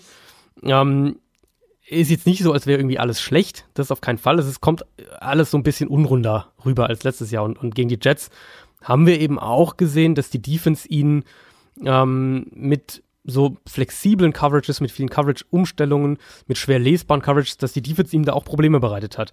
Dann nämlich wurden auch seine Reads wackeliger und dann hat er auch häufig den Ball länger gehalten. Und das hat auch zu vielen, zu vielen Sacks und Pressures geführt. Ähm, und da muss man natürlich ganz klar sagen, wenn wir jetzt auf das Matchup schauen, da wird Wade Phillips mit der Rams Defense, die ähm, am anderen Ende des Defense-Spektrums einzuordnen ist als die Jets, wird der auf jeden Fall ansetzen können. Also das wird für Mayfield noch mal eine ganze Ecke schwieriger als, mhm. als ähm, das jetzt gegen die Jets. Und deswegen will ich, also bin, wird es kein leichtes Spiel, um jetzt diesen nächsten Schritt nach vorne noch zu machen. Ja. Ähm, ich würde auch von Kitchens dann so ein bisschen noch Anpassungen erwarten. Also die Browns sind beispielsweise deutlich runlastiger bei, bei First Down, als ich es gedacht hatte. Und diese extreme Qualität im Passspiel in der Mitte des Feldes, die wir letztes Jahr so oft betont und gelobt haben, die ist auch noch nicht da. Also mhm. da, da fehlt auch noch so ein bisschen, vielleicht wollten sie ein paar Sachen umstellen und haben, haben ähm, ähm, overcorrected, wie man auf Englisch sagt. Sie spielen auch viel aus 11 Personnel, ähm, wo sie ja letztes Jahr eigentlich auch dann unter Kitchens mit den zwei und auch drei Tight End Sets auf dem Feld ziemlich explosiv waren und der, ähm, die Komponente fehlt auch noch so ein bisschen. Jetzt Joko hat sich ja er hat sich eine Gehirnerschütterung am Montagabend zugezogen, also muss man mal schauen, ob der, ob der überhaupt spielen kann. Aber so, es sind irgendwie so viele Kleinigkeiten, glaube ich. Also wenn man diese ganzen Sachen, die ich jetzt aufgezählt habe, wenn man das so zusammen addiert, dann, glaube ich, kriegt man einen ganz guten Eindruck, wo, wo es noch so ein bisschen hakt in, in ja. dieser Offense. Und es soll eben, um das nochmal klarzustellen, es soll keine Panikmache oder irgendwas sein. Ich denke auch, dass die Browns sich noch, noch stabilisieren und noch verbessern werden. Ähm, aber die Rams Secondary ist jetzt nicht mit, mit diesem Defensive Coordinator, mit Wade Phillips, ist jetzt nicht unbedingt das Team, wo man das erwarten sollte, dass das diese Woche passiert. Dann drehen wir den Spieß mal um. Die Rams Offense, ja, auch da, wie gesagt, vielleicht noch ein bisschen Sand im Getriebe, aber das sieht teilweise mhm. schon richtig gut aus. Ähm, wir haben ja letztes, letzte Woche darüber gesprochen, über Brandon Cooks und wenn man den irgendwie tief gehen lässt und ziehen lässt, dass dann Goff auch in der Lage ist, wenn er Zeit bekommt, solche langen Bälle perfekt anzubringen. Ähm, das ist auch hier so ein bisschen die Frage, wie geht man jetzt mit so einer Offense um, ähm, die auf so viele oder auf so vielen Ebenen gefährlich ist. Ähm, mhm. Weil das sind die Rams ja theoretisch mit, ich meine, Cooper Cup hatte, ähm, das war ja. mal ein Comeback, oder? Also ja. Ähm, der hat ja die, ähm, die Saints Defense quasi alleine dominiert und damit meine ich nicht nur diesen einen. Wobei diesen der einen, ziemlich gut war. Ja, der war mega. Also wie er den, ich glaube, gegen vier Leute sich so ein bisschen Beast-Mode-artig durchgetankt hat ja. äh, nach dem Catch, aber trotzdem ja auch äh, unglaublich viele Targets, glaube ich, gehabt, wenn ich das richtig in Erinnerung habe. Ähm, und dann hast du eben noch diese zwei anderen Optionen mit Woods und mit Cooks. Ähm, das Run-Game, ähm, weiß nicht, wie sehr wir darüber sprechen müssen, aber ein Todd Gurley gefällt mir jetzt aktuell noch nicht besonders gut. Ja, ist, das Run-Game, ich finde, es ist so ein bisschen so ein, so ein, ähm, also man sieht diese Explosivität immer wieder mal, die sie letztes Jahr auch hatten. Vom Run-Game speziell, weil sich einfach diese genau, Lücken auftun. Genau, ja. Aber Von Todd Gurley, Gurley jetzt individuell. Nein, genau, aber, nee, aber das, da, da, muss man ja aus Teamsicht auch sagen, das in irgendeinem anderen Podcast, ich weiß gar nicht mehr, ich glaube, es war Around the NFL, in irgendeinem anderen Podcast habe ich das, habe ich das sehr, äh, sehr treffend gehört. Ähm, das ist halt ein Fantasy-Football-Problem, wenn wir ehrlich sind, weil aus Rams Sicht, solange es klappt, solange das Run-Game klappt ähm, und die Explosivität im Run-Game kommt, ähm, ist denen, glaube ich, wurscht, ob Gurley jetzt 10 Carries hat oder das, äh, ob Gurley da irgendwie der, der, der äh, 30, 30 Touches pro Spiel back ist. Ich meine gar nicht ähm, den Workload.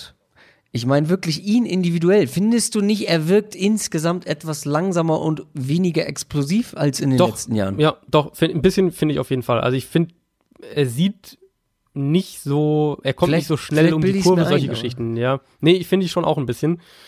Ähm, um das mal irgendwie auf das Spiel jetzt zu, ja. zu drehen, wir wissen ja inzwischen, dass Spiele generell in der NFL dass sie deutlich weniger an der Line of Scrimmage selbst entschieden werden, als wir ganz lange dachten. Also dass das Coverage eine deutlich größere Rolle spielt, als man dachte. Ähm, Quarterbacks den Ball immer schneller loswerden, du mit, mit Scheme viel auch machen kannst, um eine, ähm, einen Nachteil an der Offensive Line auszugleichen und all diese Sachen. Trotzdem, ganz spezifisch bei dem Spiel, finde ich schon, dass das zu einem nicht geringen Teil, glaube ich, ähm, an der Line of Scrimmage entschieden wird, wenn wir von, von Rams äh, Offense gegen Browns Defense sprechen, weil Jared Goff für meinen Geschmack hatte jetzt eher einen wackeligen Start in die Saison. Jetzt ja. nicht schlecht, also ähnlich wie Baker auch, jetzt nicht schlecht, aber halt auch wirklich einige Fehler drin. Ich finde, das vertikale Passspiel klappt noch nicht so gut. Play-Action funktioniert noch nicht so gut wie gewohnt bei den Rams. Und ein Trend hat sich halt wirklich komplett, äh, setzt sich komplett fort im Vergleich zum letzten Jahr. Wenn man es schafft, eben Jared Goff ohne Blitzing unter Druck zu setzen, dann bekommt er immer noch echt Probleme. Und das war äh, gegen die Panthers so, das war jetzt auch gegen die Saints wieder so. Mhm. Die Browns haben ihr Team ja so zusammengestellt, um genau das genau, irgendwo ja. zu erreichen. Und, ja. und mit Miles Garrett, ähm, oh, äh, der jetzt, äh, der hat jetzt einige wirklich untypische Strafen kassiert über die ersten beiden Spiele, Roughing the Passer Strafen, mhm. aber rein sportlich betrachtet für mich der dominanteste Pass-Rusher über die ersten beiden Spiele. Und wenn Cleveland es eben schafft, Goff mit, mit Garrett, mit Olivier Vernon, dazwischen Larry Ogunjobi und Sheldon Richardson, die jetzt beide noch nicht so richtig in der Saison angekommen sind. Aber wenn sie es schaffen, Goff mit diesen vier Spielern unter Druck zu setzen, dann kann das der Rams Offense nach wie vor massive Probleme bereiten. Und wenn wir dann eben dazu sagen, okay, Play Action funktioniert jetzt bisher noch nicht so gut, trotz dieser Receiver Power, ähm, dann kannst du der Offense halt zu einem gewissen Grad so auch wirklich vielleicht den Zahn ziehen. Und, und das ist generell mhm. auch eine Tendenz bei den Rams, auch wenn jetzt natürlich zwei Spiele, sehr kleine Sample Size, aber die Pass Protection sieht deutlich wackeliger aus als letztes Jahr. Und das war ja was, wo wir auch vor der Saison gesagt hatten, muss man mal schauen, ob das, ja, wie das funktioniert mit den beiden, ja, den beiden Startern, die sie, die sie verloren haben, vor allem Roger Saffold. Jetzt über die ersten beiden Spiele war es eher ein Problem, würde ich sagen. Und was dann in dem Fall für die Browns Offense gilt, gilt auch für die, für die Rams Offense. Das ist wahrscheinlich nicht das Spiel, das dafür geeignet ist, um eine wackelige Pass Protection in die Spur zu bringen. Auf keinen Fall, weil die Browns Front vor allem, wie du schon gesagt hast, die vier insbesondere Miles Garrett sorgen für ja. permanenten Druck. Das ist schon wirklich, das hat sich aus der, in der Preseason ja schon abgezeichnet so ein bisschen. Ähm, mhm. Das bestätigt sich jetzt in den ersten beiden Wochen. Du hast gerade diese Strafen für Miles Garrett angesprochen. Es sind viele Roughing the Passer Strafen, wo ich jetzt nicht unbedingt mitgehen würde. Insgesamt in der NFL jetzt gecallt worden in den ersten beiden Wochen. Ich will jetzt nicht sagen, dass die von Miles Garrett keine waren. Ja, Garrett hatte schon ein, zwei, die. Ja. Also ich meine, das wäre auch, will jetzt nichts Falsches sagen, aber ich meine auch der, der Hit, der, der Trevor Simeon ja verletzt hat. Ja, das stimmt. Wenn ich das richtig im Kopf habe, sah der auch ziemlich klar nach einer nach einem, also dass, dass er da zu spät war aus. Genau, äh, aber bei einer anderen fand ich zum Beispiel, ja, vielleicht siehst du, dass der Ball gerade noch losfliegt, mhm, aber er mhm. ist quasi schon in der, in der Tackle-Bewegung und dann kommst du da ja, nun mal nicht mehr raus. Ähm, dann ist er vielleicht ein bisschen spät. Ähm, trotzdem, der ist on fire, der Typ, und vielleicht ein bisschen zu sehr, zu viel Feuer mit dabei. Ähm, mhm. Aber ja, das kann natürlich ein Mismatch werden. Ich weiß aber letztendlich nicht, ob das reicht, um gegen die Browns ähm, ja tatsächlich verlieren zu können, weil auf der anderen Seite müssen die Browns wiederum gegen eine gute Defense ran. Ähm, ah, das es wird auch ja. hier kein Wunder, dass wir bei unseren Deep Dive Spielen immer so ein bisschen Probleme haben, die vorherzusagen. Das ja, das sind ja nur mal, Spiele, genau, das sind die guten Spiele, die enge wahrscheinlich ja. Sehr, sehr eindrucksvoll, sehr, sehr spannend werden. Klar, Cleveland mit Heimvorteil und den Rams vielleicht ein Bein stellen, warum nicht? Wie gesagt, die äh, haben bisher jetzt noch nicht elektrisiert. Ähm, aber die Browns eben auch nicht. Vor allem nicht offensiv. Hast du ein Gefühl für einen Tipp? Mm, ja, sagen wir mal, mein Kopf sagt Rams, mein Herz sagt Browns und äh, da ich meistens so tippe, Browns. Ja, äh, da ich meistens so tippe, dass ich selber Bock auf das Ergebnis habe, würde ich in dem Fall die Browns nehmen. Ja, ich finde es echt schwierig. Also Macht bei Chiefs, äh, Chiefs Ravens kann ich halt aus, aus Analysesicht wirklich sagen, okay, ich glaube, die Chiefs haben die die besseren Matchups und, und äh, deswegen auch dann fiel es mir da leichter auf die Chiefs zu tippen. In dem Spiel finde ich es echt extrem schwer. Also so ein bisschen ähm, vom, vom Gefühl her ähnlich wie das am, am das, das uh, Thursday Night Game jetzt, wo wir, wo ich vorhin nach meinem Tipp gefragt hast, wenn die, du hast im Prinzip können, können beide Defenses das Spiel wirklich entscheiden. Aber du hast halt auch zwei Offenses, die eben jederzeit explodieren können. Ja. Und deswegen ist es so, kompletter Münzwurf. Ich habe ich hab rein vom Gefühl her jetzt auf die Rams getippt, aber das ist wirklich, also ganz, ganz, ganz, ganz eng, glaube ich auch, ja. Kommen wir zu den Spielen, die wir nicht ganz so ausführlich machen, sondern etwas knackiger. Das sind noch jede Menge und wir sind schon bei über einer Stunde. Schauen wir mal, wie kurz und knackig die werden. Wir fangen an. Wir haben gar nicht die Reihenfolge jetzt abgesprochen. Mal sehen, wie viele Überschneidungen wir haben. Du wirst früh genug merken, um welches Spiel es geht. Ähm, denn ich sag's, die Cincinnati Bengals spielen in Buffalo bei den mhm. Bills. die 2 und 0 Bills gegen die 0 und 2 Bengals. Ich glaube, das hätten wir so auch nicht unbedingt erwartet. Äh, vor allem ja, ich ärgere mich ein bisschen, dass ich, dass ich bei Buffalo nicht so mutig war, die doch als Playoff-Team zu tippen. Naja, also du warst schon ja relativ optimistisch. Ich war immer gesagt, dein Überraschungsteam. So, ja, ich habe glaube ich gesagt, irgendwie meine, meine mein Punkt war immer, dass die irgendwie Mitte Dezember noch, um, noch im Playoff-Rennen sind oder irgendwie. Ja, sowas. du musst es, du musst es anders äh, formulieren. Du musst, ja, das so machen wie ich ja. mit den Jets. Du musst sagen, es wäre eine große Überraschung, wenn sie lange um die Playoffs mit im Rennen sind, aber ey, man wird es nicht ausschließen. Und so ähnlich habe ich das bei den Bills bei dir auch verstanden. Und ja, ich hätte es noch mutiger machen müssen. Ja, ich hätte sagen müssen, die abwarten. sind. Das waren jetzt auch nur zwei Spiele, ne? Ja, das stimmt. Aber immerhin zwei Auswärtssiege. Muss man, das nicht stimmt. gegen gute Teams, nicht gegen gute Teams, aber zwei Auswärtssiege in der NFL äh, nimmst du mal mit. Ja, aber dann ist ja die erste Frage, die ich hier stehen habe, für dich perfekt als alter Bills-Fan. ja. Was macht die denn so unangenehm? Wie, wie können die denn ja. so im Vorbeigehen zwei Spiele gewinnen. Auswärts. Also, zum einen ist es, also man muss natürlich auch sagen, das gegen die Jets war ja echt auch, äh, das hätten sie wahrscheinlich nicht gewinnen dürfen. Da haben die Jets auch kräftig nachgeholfen. Aber was macht die Jets so unangenehm? Sie sind, sie haben eine sehr, sehr gute Secondary. Gerade die beiden Safeties, John Poyer, Micah Hyde hatten einen sehr guten Start in die Saison. Ähm, Ed Oliver fügt sich in der Defensive Line super ein. Tremaine Edmonds könnte wirklich wenn der sich weiterentwickelt, könnte der die nächsten zehn Jahre einer der Top-Linebacker in der NFL werden. Das ist, im ersten Schritt ist es erstmal das, was sie letztes Jahr auch waren, eine sehr, sehr disziplinierte, unglaublich schwer zu bespielende Defense. Und das wird erstmal für die Bengals auch ein Problem werden. Muss man, kann man, glaube ich, schon mal ganz klar so sagen. Die, ähm, die Bills sollten es Cincinnati wieder richtig schwer machen, den Ball zu laufen. Da hatten, hatten die Bengals ja mit, mit ihren Offensive Line-Problemen. Haben sie ja gegen Seattle nicht geschafft, gegen San Francisco noch weniger. Und ähm, für den Moment tue ich mich ehrlicherweise schwer damit zu sagen, wie die Bengals gegen Buffalo sonderlich viel punkten sollen. Also die Defense, ja. die Defense der, der Bengals war jetzt wirklich, ja, eigentlich durch die Bank weg ein Desaster gegen San Francisco. Ich glaube nicht, dass die Bills offensiv direkt diese krasse Dominanz im Run-Game übernehmen, die San Francisco hatte. Aber sie werden da auch Erfolg haben und Josh Allen spielt keine schlechte Saison bisher.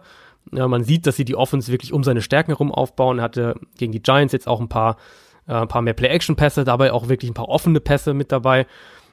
Wir sehen äh, wirklich designte Quarterback-Runs, Quarterback-Sweeps waren es jetzt in beiden Spielen, also wirklich klare Keeper für den Quarterback, wo er, wo er hinter mehreren Blockern Richtung Seite läuft. Ähm, da kam auch der, der Touchdown gegen die Giants zustande. Also die sind offensiv eben immer in der Lage für Big Plays. Du hast diesen Faktor, dass Josh Allen als Runner eine Bedrohung darstellt. Wir haben eine Offense, die viel mit Empty auch spielt und, und Josh Allen das, das, äh, das, das Lesen der Defense erleichtert und ihm das Scramblen eben auch erleichtert. Und dann hast du eine wahnsinnig unangenehme Defense. Und in der Summe ist es halt, glaube ich, ein Team, was viele Spiele einfach auch eng halten wird. Und jetzt ja, haben sie die, die ersten zwei, genau, genau, so diese, genau. Jetzt haben sie die ersten zwei Spiele halt gewonnen und wenn, ja.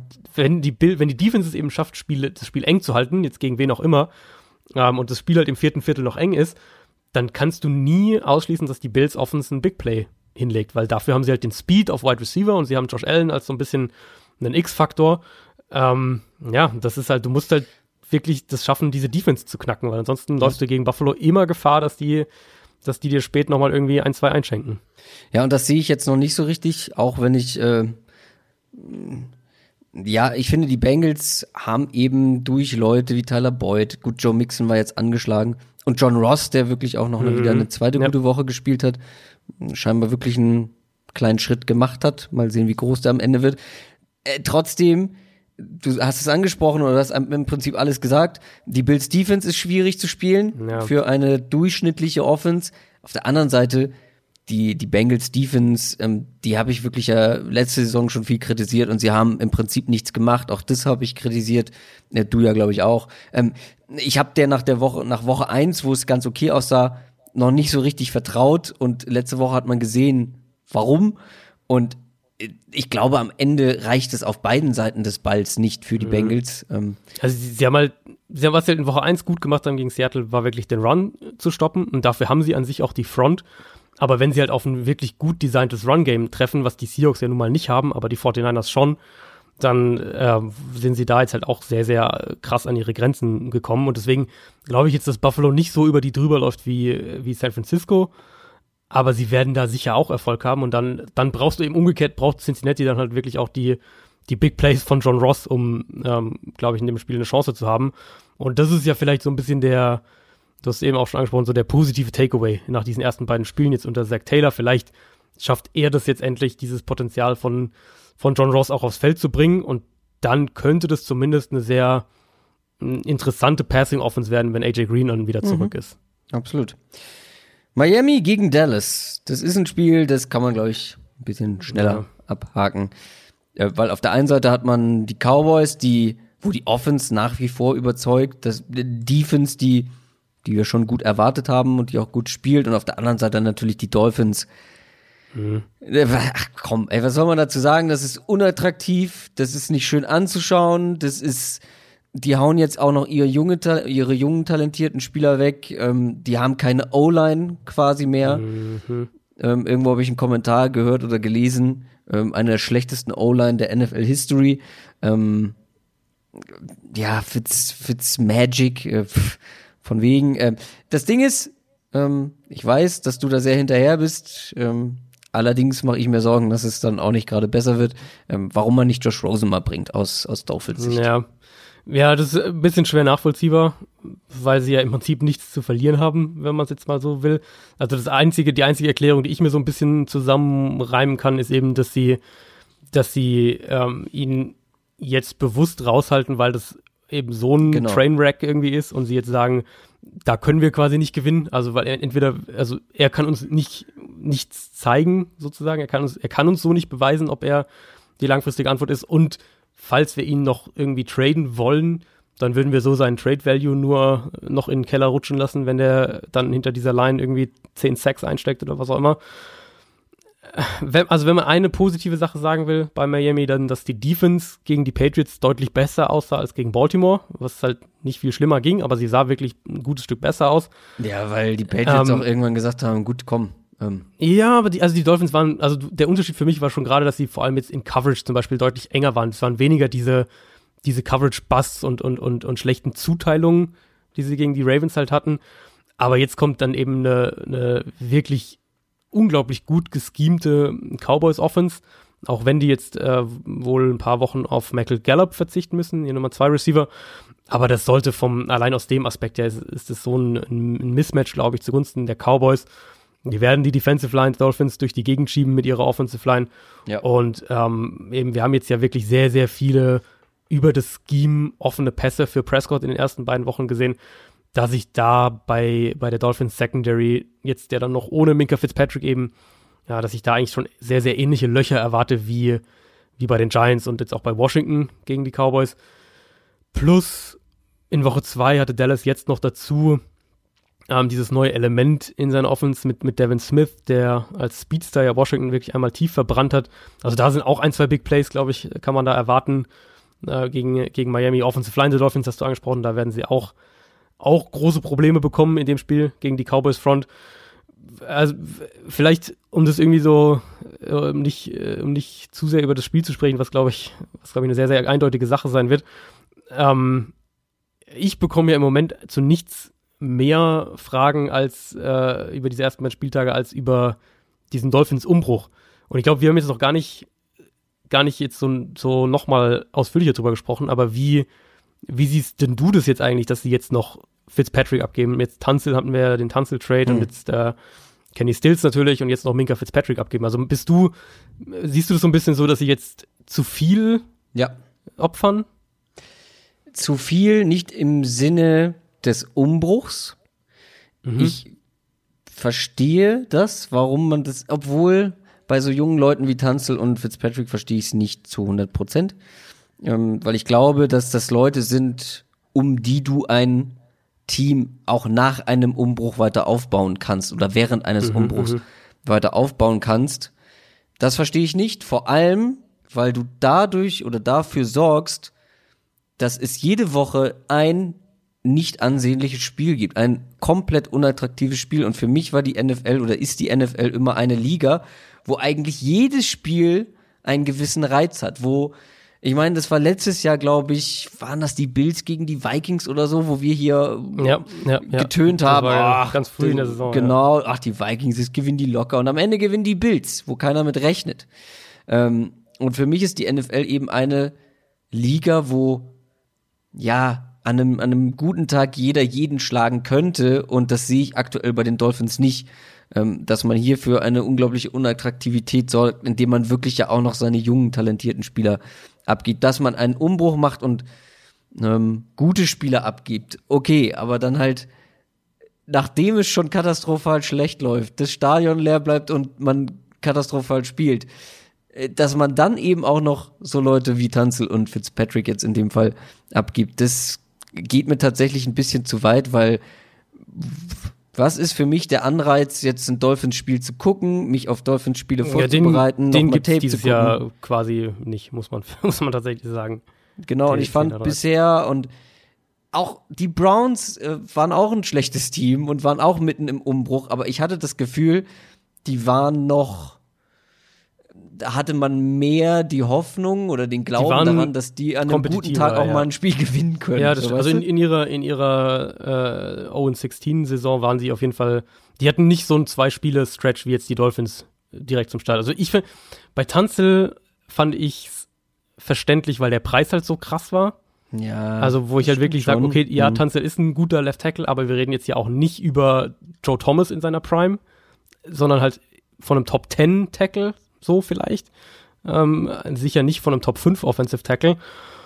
Und ähm, bei Fitzpatrick, gut, da spielen natürlich auch andere Faktoren sicher dann mit rein. Da, hat man ja, oder wurde zumindest äh, berichtet, dass der eben auch weg wollte, dass der, dass der da, dass der einer derjenigen war, eben da wollen noch Trade, einige mehr weg, glaube ich. Genau, genau, dass der einer derjenigen auch war, die da um einen Trade ähm, gebeten haben.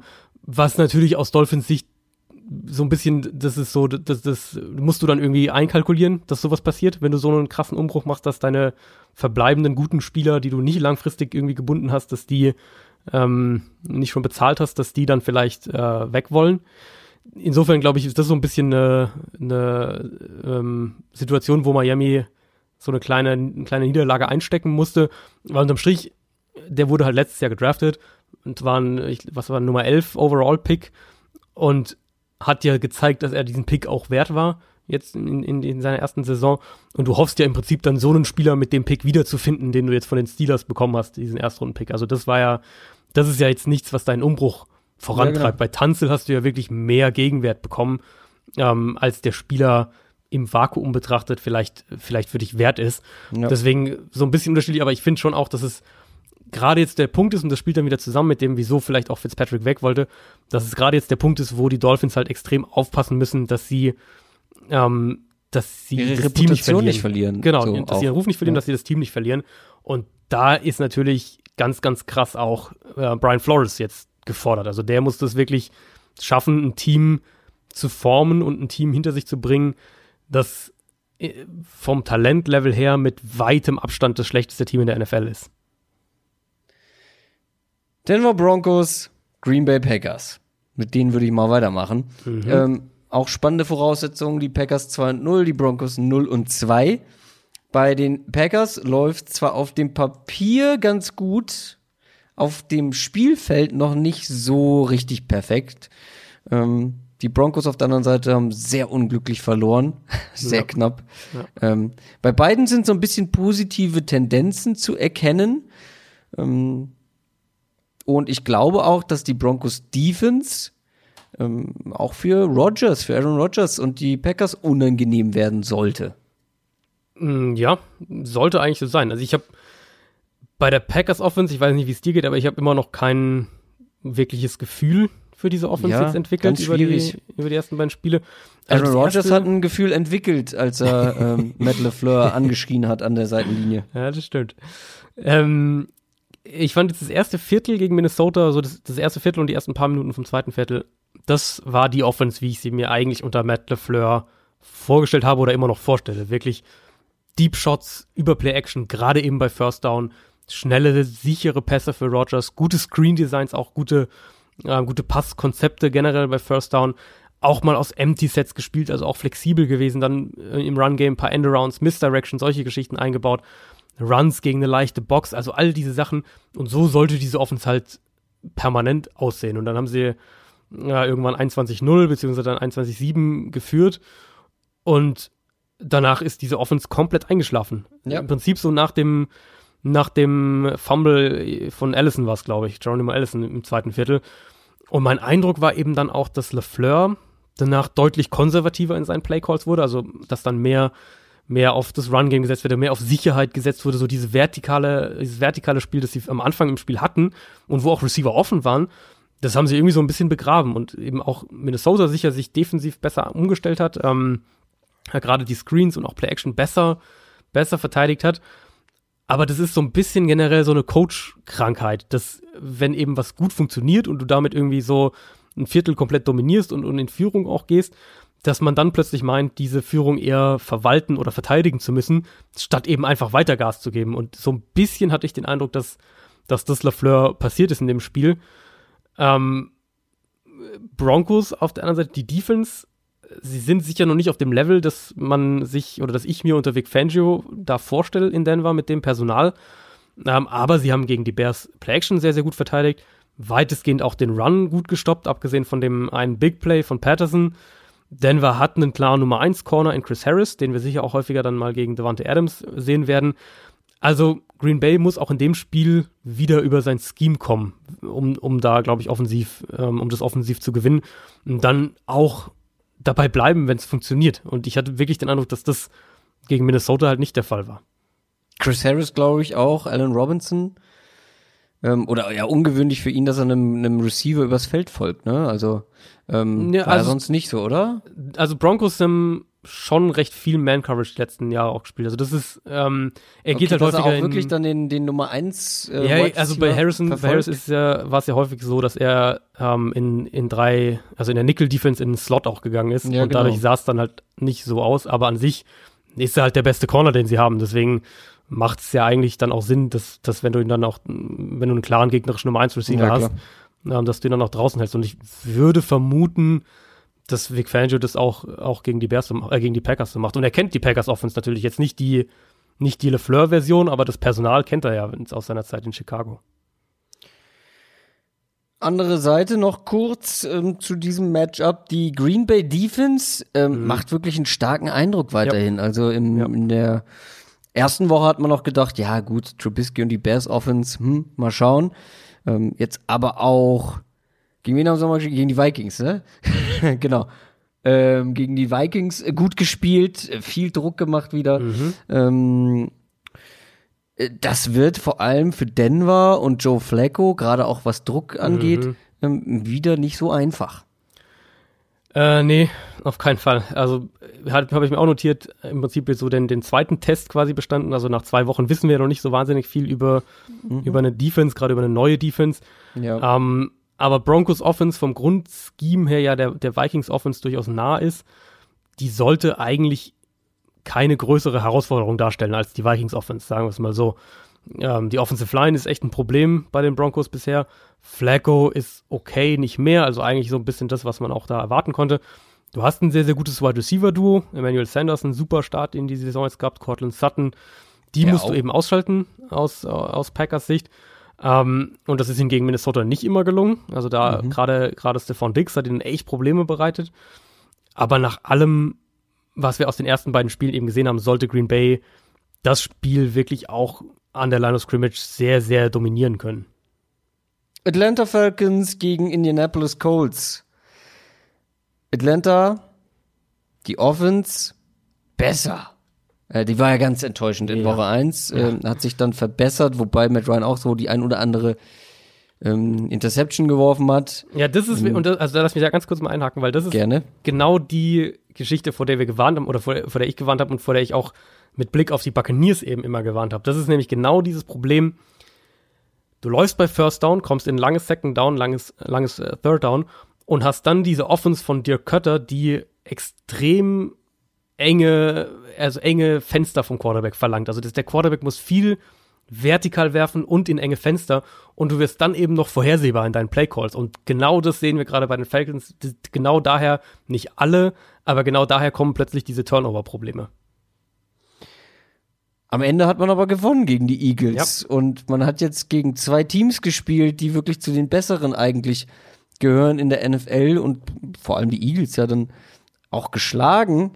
Ähm, Aber trotzdem, wie du schon angedeutet hast, habe ich ja auch stehen, läuft noch nicht so richtig rund äh, bei ja. den Colts. Ich weiß nicht, irgendwie hat man da ein anderes Gefühl, weil man, glaube ich, auch durch die, durch die, durch Andrew Luck eben seine Erwartungen runtergeschraubt hat bei den Colts. Auch die stehen ja. ähm, eins und eins Keys to Win für die eine Seite und für die andere Seite möchtest du eher über die Colts Offense sprechen oder ähm, womit, womit möchtest du anfangen? Ich frage mal so. Ähm, ganz ich, offen. Also ich würde mal mit, mit, mit dem Unschönen anfangen, nämlich mit den Verletzungen. Ich glaube, da müssen wir bei den Colts tatsächlich drüber sprechen. Die haben ja Corner, ihren Cornerback Pierre Desir verloren Ach, mit ja. einer Knieverletzung. Und Darius Leonard, der Linebacker, ist im Concussion-Protokoll, also könnte vielleicht auch ausfallen. Und das sind natürlich erstmal beides keine guten Nachrichten gegen eine Falcons Offense, die gegen die Eagles natürlich deutlich besser aussah als in Minnesota. Viel schlechter wäre auch ja, schwierig gut. geworden. Was sie eben hatten in dem Spiel, was sie, was, was ihnen häufiger noch fehlt oder was nicht unbedingt ein Markenzeichen von der Dirk Cutter Offense ist, aber was sie in dem Spiel häufiger gezeigt haben, waren eben mehr ähm, kurze Pass-Designs auch für Matt Ryan. Gute Screens, gutes Play-Action-Passspiel, die solche Sachen. Und das ähm, das hat eben auch dazu geführt, dass der Eagles Pass Rush zu einem gewissen Grad aus dem Spiel genommen wurde. Äh, Austin Hooper wird gut in die Offense eingebunden. Jones und Ridley, finde ich, sehen richtig gut aus als Receiver-Duo jetzt über die ersten beiden Spiele. Deswegen glaube ich, dass ein Schlüssel wirklich sein wird, ob die, ähm, ob die Colts Defense, die ja jetzt eher eine, ähm, also jetzt nicht die aggressivste Defense ist, sondern eben auch so ein bisschen mehr, wenn man sagen will, auf Sicherheit bedacht, ob die Defense es auch schafft, dann eben die Big Plays zu verhindern in dem Spiel, weil wenn sie das schaffen und wenn sie da dann vielleicht auch Turnover kreieren bei einem dieser, dieser Tight Window Pässe von Matt Ryan, dann kann das Spiel auch ganz schnell in die andere Richtung äh, kippen und natürlich auch Offensive Line bei den Falcons immer noch ein Problem, Run Blocking vor allem echt nicht gut. Wenn sie diese Big Plays nicht unterbinden können, also falls die Falcons ihre Explosivität, die sie ja haben, im Design der Offense und auch im individuell, wenn sie die ausspielen können, dann, dann bin ich sehr, sehr gespannt, ob Indianapolis das offensiv ausgleichen kann. Du meinst also, das ist zwar okay, was wir da von der, von der Colts Offense zu sehen bekommen, aber für eine Falcons ja. Defense reicht es nicht. Also, das erinnert mich sehr an das, was wir von Indianapolis ähm, zu Beginn der vergangenen Saison gesehen haben, als Andrew Luck da gerade dann wieder zurückkam. Das ist äh, extrem aufs Kurzpassspiel aufgebaut, vielleicht wirklich das extremste Kurzpassspiel in der NFL aktuell. Eigentlich fast alles aus. Wen hast du noch dahinter? Ja, kommen wir gleich zu im nächsten okay, Spiel. Okay, ähm, also findet fast alles aus 11 und 12 Personell statt. Aber gerade, und das ist dann ein Unterschied, gerade mit den zwei Tight Ends auf dem Feld sind sie nicht so explosiv wie letztes Jahr. Ähm, was auf jeden Fall auch daran liegt, dass sie im Play-Action-Pass-Spiel nicht diese Big Plays bisher kreieren.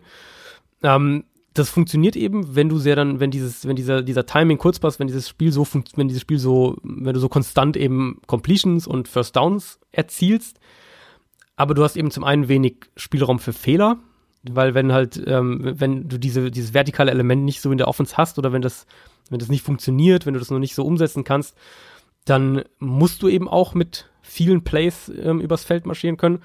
Und eben dann dieser Faktor, wenn eben die gegnerische Offense explosiv ist, wenn die Falcons jetzt irgendwie zwei, drei lange Touchdowns hinlegen und ähm, du dann aus Colts Sicht irgendwann auch mal schneller antworten musst, dann könnte ich mir vorstellen, dass diese Offense Probleme bekommt oder zumindest ähm, in ein Terrain bekommt, wo sie jetzt bisher noch nicht so nicht so häufig war dieses Jahr mit, mit ja. Jacoby Brissett. Ich hätte auch noch die Oakland Raiders als sehr kurzpasslastiges ja, Team im Angebot. Äh, die spielen in Minnesota bei den Vikings. Trotzdem finde ich, es ist fast positiver als das, was ich erwartet habe von der mhm. Raiders Offense. Muss man auch ein bisschen Respekt zollen vielleicht an der Stelle. Ja, ja. Ähm, also vor allem jetzt gegen die Chiefs auch wieder zu Beginn ja, mit kurzen Pässen übers Feld gearbeitet, gutes Laufspiel. Ich finde, die Offensive Line macht einen recht guten Eindruck. Ähm, soweit Profitiert natürlich vom Kurzpassspiel auch. Profitiert natürlich, ähm, aber auch im Laufspiel, finde ich. Ähm, mhm. ähm, mal mehr, mal weniger. Aber vor allem, wenn wir jetzt auf diese Offense gucken und gucken, wer da kommt, da kommt jetzt auch ein defensiver Brocken. Ja, also Kurzpassspiel ist, ist da auf jeden Fall auch das richtige Stichwort. Das ist auf jeden Fall eine der der Offense die auch in diesen Top äh, Most Kurzpass Offense der NFL gehört. Was ist schon zäh teilweise. Es ist schon, ist, ist, äh, ja, aber es ist halt das, was du von Derek Carr eigentlich erwartest. Also das sollte uns nicht überraschen, aber sagen wir es mal so. Immerhin ist es diesmal oder dieses Jahr gutes Kurzpassspiel. Na, besser also als letztes kommen, Jahr auf jeden Fall. Genau, ja. kommen mit einem guten Ballplacement, ja, ja. ähm, mit einem guten Timing auch, ähm, was ja eben, wie du, glaube ich, bei den Colts auch schon angedeutet hast, was so wichtig mhm. ist für Kurzpassspiel. Ähm, das hat mir jetzt so im letzten Jahr vor allem gefehlt. Ich finde, dieses Jahr sieht das etwas besser aus. Also die Vikings haben natürlich Speed und, und, und Aggressivität und unglaublich viel Erfahrung, auf, vor allem auf diesem Second Level der Defense mit den Linebackern, na, mit den Safeties, die sie ja auch sehr aggressiv einsetzen. Und wenn sie das anbringen, dann ziehst du der Offense, der Raiders Offense schon zu einem sehr ordentlichen Grad auch den Zahn, würde ich schon ja. sagen. Derek Carr bisher gerade mal 25 Prozent seiner Snaps unter Druck, was eben natürlich auch an diesem Kurzpassspiel liegt. Und wenn die Vikings es schaffen, das hochzuschrauben, wenn sie ihn häufig unter Druck setzen können, wenn sie ihn dazu zwingen, den Ball länger zu halten, dann, ähm, dann kommen auch die Fehler. Das, das, ja. ja. das ist halt bei Derek Carr einfach so.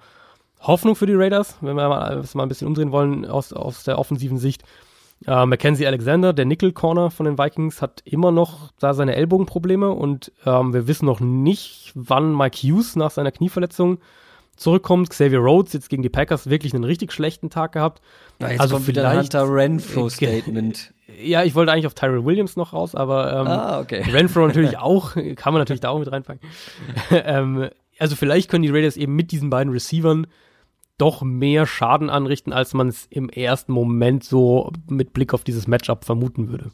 Das wahre Problem der Raiders ist ja in meinen Augen auch nicht die Offense, äh, sondern die Defense.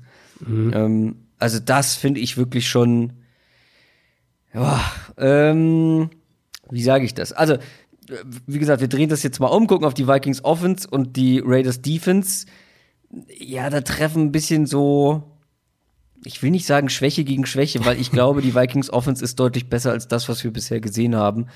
Ähm, also hoffen ich sag mal so, äh, hoffen wir mal. Ja, ohne Delvin Cook auf jeden Fall sähe das glaube das Ganze glaube ich schlecht aus. Jetzt werde ich gleich wieder ermahnt, ähm, weil das liegt natürlich auch an anderen Faktoren einer Offense. Aber Delvin Cook sieht schon verdammt gut aus. Das musst du zugeben. Yep. Ähm, Im Gegensatz zu Kirk Cousins er hat jetzt im ersten Spiel so gut wie gar nicht gepasst und im zweiten Spiel ganz viel, hat davon aber so gut wie keine Pässe, ich glaube 50 Prozent oder so angebracht.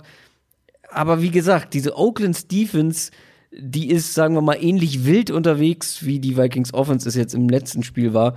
Mhm. Und das meine ich nicht positiv.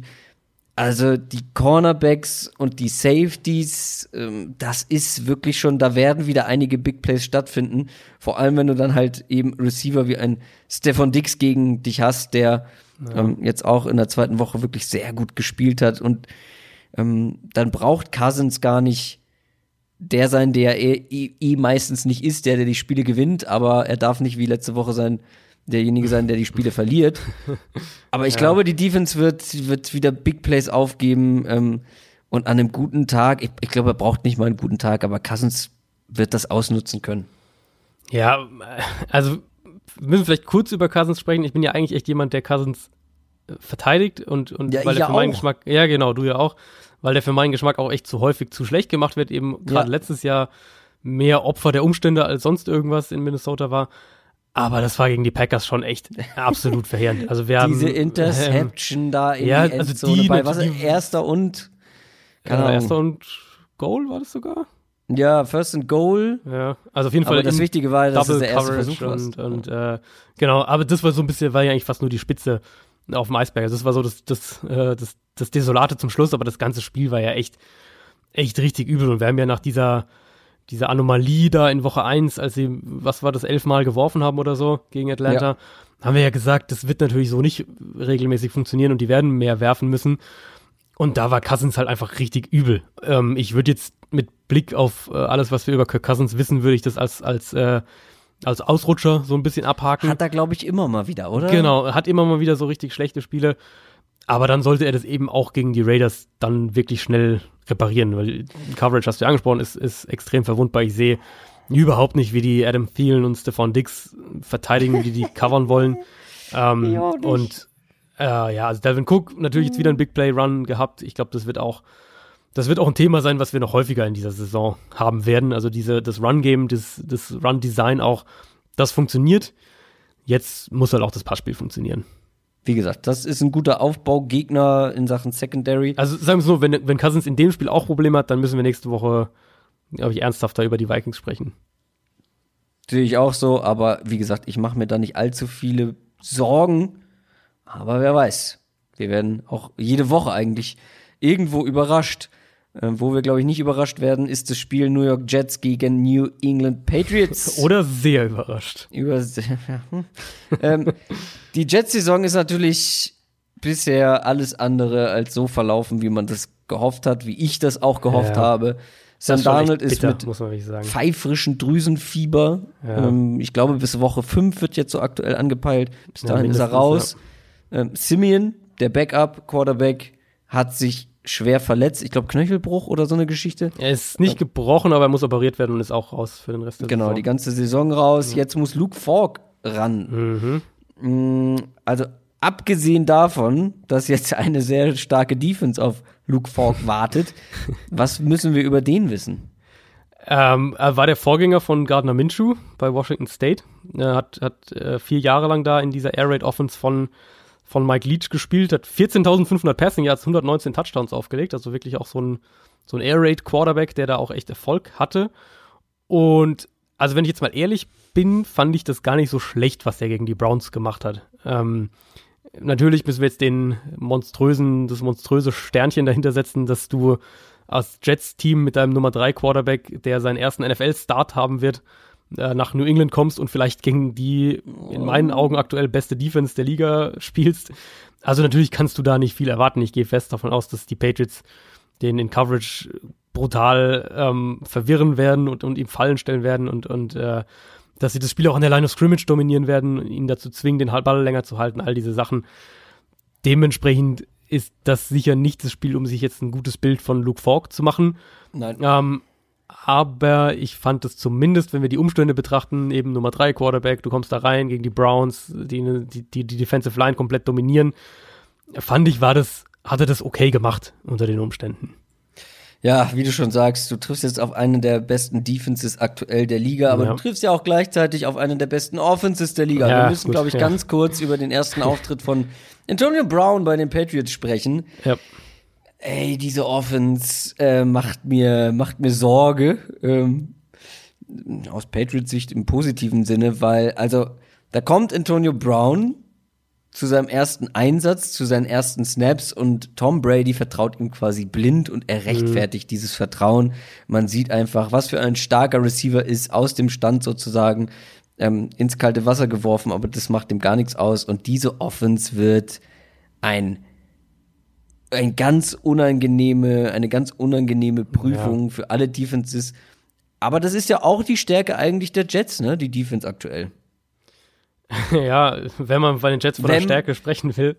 Ja. Ähm, das, das Problem ist halt, die Stärke ist am ehesten noch die Front. Und ich meine, die ja. Patriots haben, äh, haben ja echt auch mittlerweile Probleme in der Offensive Line. Die haben jetzt ja mehrere Offensive Tackles verloren. Also ja Win, der Left Tackle, ja, das muss man stimmt. auch erwähnen, wurde jetzt auf Injured Reserve gesetzt mit seiner Fußverletzung. Die haben jetzt ähm, haben Marshall Newhouse hat letzte Woche da, glaube ich, Left Tackle gespielt. Corey Cunningham, der letztes Jahr so ein, so ein Rotationslineman in Arizona war, ist, hat Right Tackle gespielt. Also die sind da schon echt, echt richtig dünn im Moment. Das heißt, da kannst du tendenziell auch noch am ehesten, ähm, am ehesten ansetzen. Das haben ja auch ihren Center verloren, war ja schon, war ja schon vor der Saison. Also da ist, da ist schon so tendenziell die Schwäche. Das Problem halt aus Jets Sicht ist, dass, dass sie halt keine Secondary, also keine Cornerbacks haben. Safeties schon, aber na, keine Cornerbacks. Und ja, das mhm. trifft dann genau zu dem eben, was wir von den Patriots jetzt gesehen haben ähm, gegen Miami, nämlich, dass sie das Spiel auch wirklich dann genutzt haben, vermute ich auch, weil sie auch dann doch recht klar und überlegen waren, um ähm, ein bisschen auch mit Personal Groupings rumzuspielen und Sachen auszuprobieren. Darunter eben auch beispielsweise vier Receiver-Sets, was ja was ist, was wir von den Patriots eigentlich nicht wirklich kennen. Also ist ja nicht so der, nicht so der Standard äh, bei der Patriots Offense und jetzt gerade eben gegen Teams wie die Jets, ähm, die ja nun mal diese Probleme in der Secondary haben, erwarte ich dann auch wieder viele drei und vier Receiver-Looks, um dann eben so Matchups wie Antonio Brown oder Josh Gordon gegen deinen Nummer drei Cornerback irgendwie zu bekommen, was sie äh, gegen Miami ja geschafft haben bei dem Touchdown von Antonio Brown. Das heißt, wir sehen jetzt tendenziell eher noch, also wir sehen jetzt noch mehr Vielfalt, noch mehr Möglichkeiten in der Patriots Offense. Und da müssen wir im Moment auch nicht groß um den heißen Brei rumreden. Ich glaube, ähm, abgesehen von den O-Line-Problemen, die halt in New England immer zu einem gewissen Grad verschwinden aufgrund der Art und Weise, wie schnell der Ball weggeht, weil sie den besten Offensive Line Coach der Liga haben. Aber die Patriots sind im Moment das beste Team der Liga und der Kader ist für mich der stärkste in der NFL im Moment. Ja, mehr Vielfalt hat er gesagt, oder? Das ja. klingt wie, das klingt wie 90 Prozent aller deutschen Privatradiosender. ähm, aber bei den Patriots ist es da ernster bist du gemeint. Fachmann, da kann ich, da kann ich nichts zu sagen. Ja, mehr Vielfalt oder mehr Abwechslung gibt's überall und vor allem bei uns, weil wir machen weiter mit dem nächsten Spiel. Die Detroit Lions spielen bei den Philadelphia Eagles. Die Eagles haben überraschend verloren gegen die Falcons. Die Lions, ja gut, vielleicht jetzt nicht überzeugend gespielt bisher, aber immerhin noch ungeschlagen. Mhm. Ähm, ich habe hier bei mir stehen, was ist mit Wenz? Ähm, ist er verletzt, mhm. ist er nicht verletzt, weil ähm, das wollte ich eigentlich noch nachprüfen. habe ich jetzt aber gar nicht mehr gemacht, ähm, habe ich jetzt parallel gemacht. Sieht gut aus aktuell. Das ist ja auch immer so ein Schreckmoment, wenn äh, Carson Wentz irgendwie mal ein paar ja, Plays aussetzt. Ja. Dann weißt du auch nicht, was los ist. Aber er scheint fit zu sein. Das ist natürlich viel wert. Ähm, er hat natürlich noch Steigerungspotenzial. Die ganze Offense hat vor allem noch Potenzial.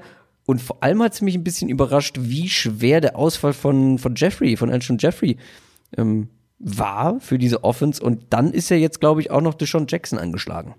Ja, generell das ganze, also das ganze Lazarett ist irgendwie echt ein Thema bei den Eagles. Die haben ja gegen ja. Atlanta dann wirklich auch mehrere Spieler verloren.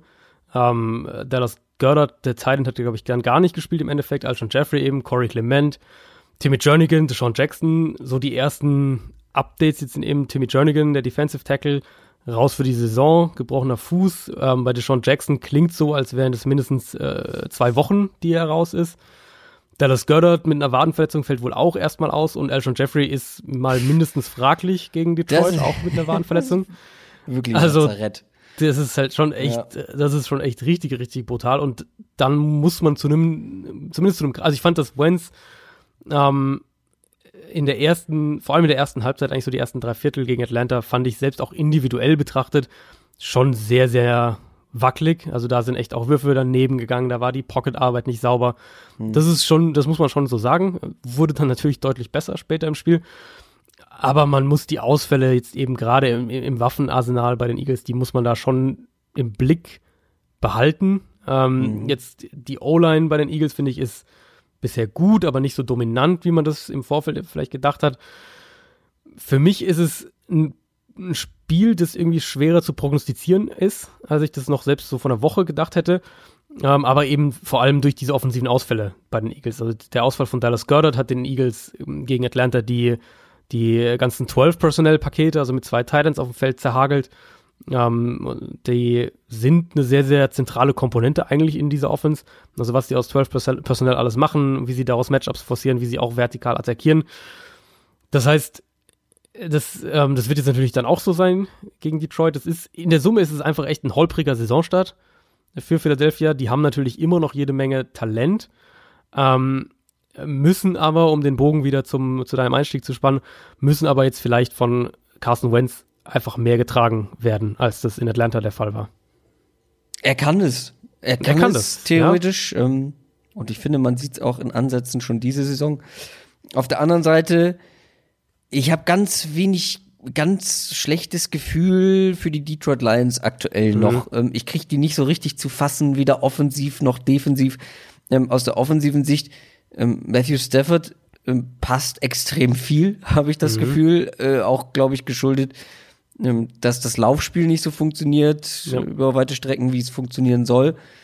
Allerdings, wenn wir jetzt über Passing Game sprechen, die Secondary der Eagles ist nach wie vor einfach eine große ja. Schwachstelle. Ähm, da mag die Front noch so gut sein. Ich glaube, die Lions ist, ist auch wieder so ein Team, ähm, die den Ball eben so schnell loswerden kann, wodurch ähm, Stafford jetzt mit Druck gar nicht so oft Probleme bekommt. Ähm, und diese Secondary ähm, also wenn du mit der Front keinen Druck hinbekommst, die Secondary wird nicht lange halten, so ungefähr. Ja, ich verstehe, wieso du nicht so ein Gefühl für die Lions bekommst, weil ich finde, die sind so ein bisschen genau das Gegenteil von dem, was wir im Vorfeld der Saison gedacht hatten. Wir dachten eigentlich, die sind mega stark an der Line of Scrimmage, super Run-Defense, sehr gute Offensive Line und laufen den Ball viel und, und ähm, versuchen Spiele irgendwie dann so eng zu gewinnen. Jetzt ist halt bisher, muss man wirklich sagen, die Run-Defense ist längst nicht so dominant, wie man es gedacht hat. Pass Protection ist ein Problem mit Offensive Line. Das Run Game funktioniert nicht so. Sie werfen viel mehr, als man ja. gedacht hatte eben. Also alles so ein bisschen anders, als man es im Vorfeld der Saison vermutet hat. Das kann natürlich eben durch diese, dadurch, dass wir erst zwei Spiele gesehen haben, kann sich das in, in, in sechs Wochen reden wir vielleicht ganz anders über Detroit. Aber die Passing Offense sieht zumindest nicht schlecht aus. Das, glaube ich, muss man auch, auch mal loben. Uh, Play Action funktioniert. Kenny mhm. Golladay ist einfach ein richtig oh. guter Wide Receiver. Und ähm, also für mich haben die Falcons, du hast eben das ist einen sehr, sehr guten Spruch, äh, sehr, sehr guten Punkt angesprochen. Die Falcons eben, hatten wir thematisiert, haben es gut gemacht gegen Philadelphia, weil sie mehr kurze Playdesigns mit reingenommen haben und so den Pass Rush auch ein bisschen aus dem Spiel genommen haben. Und den Ansatz ja, hat genau. Detroit halt echt auch schon gezeigt dieses Jahr. Und deswegen glaube ich, dass das wirklich eine Chance auch sein kann, dass das ein, dass ja. das ein Spiel wird, was, was viel, viel enger ist, als man es eben vor, vor einer Woche noch irgendwie gedacht hätte, als man auf den Schedule geschaut hat. Ja, das ist eben das, was ich meinte, weil die Front der Eagles ist natürlich stark. Genau. Aber wenn du den Ball so schnell los wirst, dass ja, sich diese genau. Stärke nicht, dass du die nicht ausnutzen kannst, dann bringt dir das nichts. Und wenn du dann eben diese Secondary hast, die halt schnell mal ähm, so ein Wide Receiver wie ein Kenny Golladay oder auch ein Marvin Jones, ist ja, ja auch nicht gerade ja, ja. gerade ohne, vor allem dann, wenn es mal vertikaler gehen kann oder auch underneath mit seiner Geschwindigkeit, ähm, ist ja auch nicht gerade ungefährlich. Also ich glaube auch, das wird ein, ein, kein eindeutiges Spiel. Allerdings kann ich mir nicht vorstellen, dass die Eagles das mit der individuellen Qualität, die sie dann doch noch haben, liegt vielleicht auch so ein bisschen daran. Also wenn Deshaun Jackson und Alshon Jeffrey ausfallen, also Jackson sicher. Bei Jackson ist es, glaube ich, genau. Schon, der ist es mehrere Wochen. Bei Jeffrey ist es noch. Bei Jeffrey ist noch 50, unsicher, 50. ne? Ja. Eieiei. Ja, muss halt, muss halt, äh, muss halt deinen Draft-Crush ran. JJS Sieger Whiteside, der stand, glaube ich, auch schon im letzten Spiel relativ ja. häufig ja, genau, weil Jeffrey hat man aber gar nicht gesehen, oder? Ist mir jetzt nicht so aufgefallen, dass er dann. Ja, mir glaube ich auch nicht, ne. Hm. Naja, vielleicht Kommt nächste noch. Woche gegen die Lions. Carolina Panthers gegen die Arizona Cardinals. Wir sind jetzt bei den späten Sonntagsspielen angekommen. Ach Gott, die Panthers. Ähm, die haben die nächste Niederlage kassiert, sind enttäuschend, wie ich finde, in vielen Bereichen unterwegs. Ja. Vor allem Cam Newton. Ähm, der ist angeschlagen. Wir haben das schon ähm, nach dem, ich glaube, das Donnerstagsspiel war es ja auch, ne, was sie was sie jetzt mhm. verloren haben. Ja, genau. ähm, gegen Tampa. Da hatten wir schon mal drüber geschrieben bei WhatsApp. Cam Newton. Also, er spielt nicht nur extrem ungenau, ähm, also auch einfachste Pässe gehen daneben und dann muss er irgendwie auch seinen ganzen Körper für etwas weitere ja, genau. Pässe ähm, zur Hilfe nehmen, was so ein bisschen auch die Armpower in Frage stellt. Mhm. Dazu finde ich kommt bei den Panthers aktuell das Display Calling nicht so kreativ ist, wie wir das zum Beispiel Anfang der letzten Saison gesehen haben. Um, das ist uninspiriert. Es gibt kaum noch Read-Options mit Newton. Newton läuft generell so gut wie gar nicht selber. Und das schadet dann dieser, dieser gesamten Offense extrem. Ähm, gut, da kommt jetzt eine Defense, wo man vielleicht wieder in die Spur finden kann. Aber ich glaube, ist es nicht noch offen, ob, ob äh, Newton überhaupt spielen kann? Ja, es, im Moment sieht es so aus, als würde er nicht spielen. Also er hat am Dienstag ja. nicht trainiert, hat am Mittwoch nicht trainiert.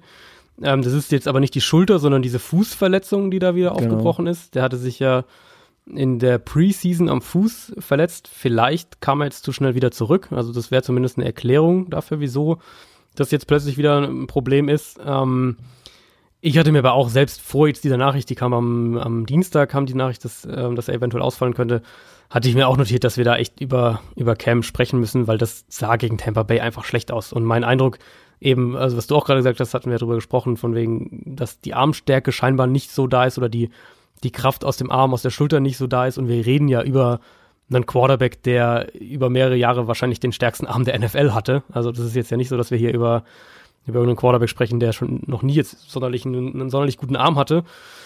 Er wirft generell kaum tief. Hm, das hatten wir auch thematisiert schon. Das liegt zum Teil auch an, der, an den offensiven Umstellungen, an dem Scheme. Aber wenn er eben tief wirft oder wenn er auch in enge Fenster wirft, das war jetzt auch gegen Tampa wieder echt zu beobachten, dann ist es meistens, ähm, kommt der Ball zu kurz oder irgendwie sonst ungenau, ähm, trifft den Receiver nicht, trifft das enge Fenster nicht. Run Game, äh, hast du auch angesprochen, eben, dass er da kein Faktor ist, das, ähm, das spricht für mich dann eben auch dafür, dass, dass, ähm, dass die Panthers ihn irgendwo schonen wollen.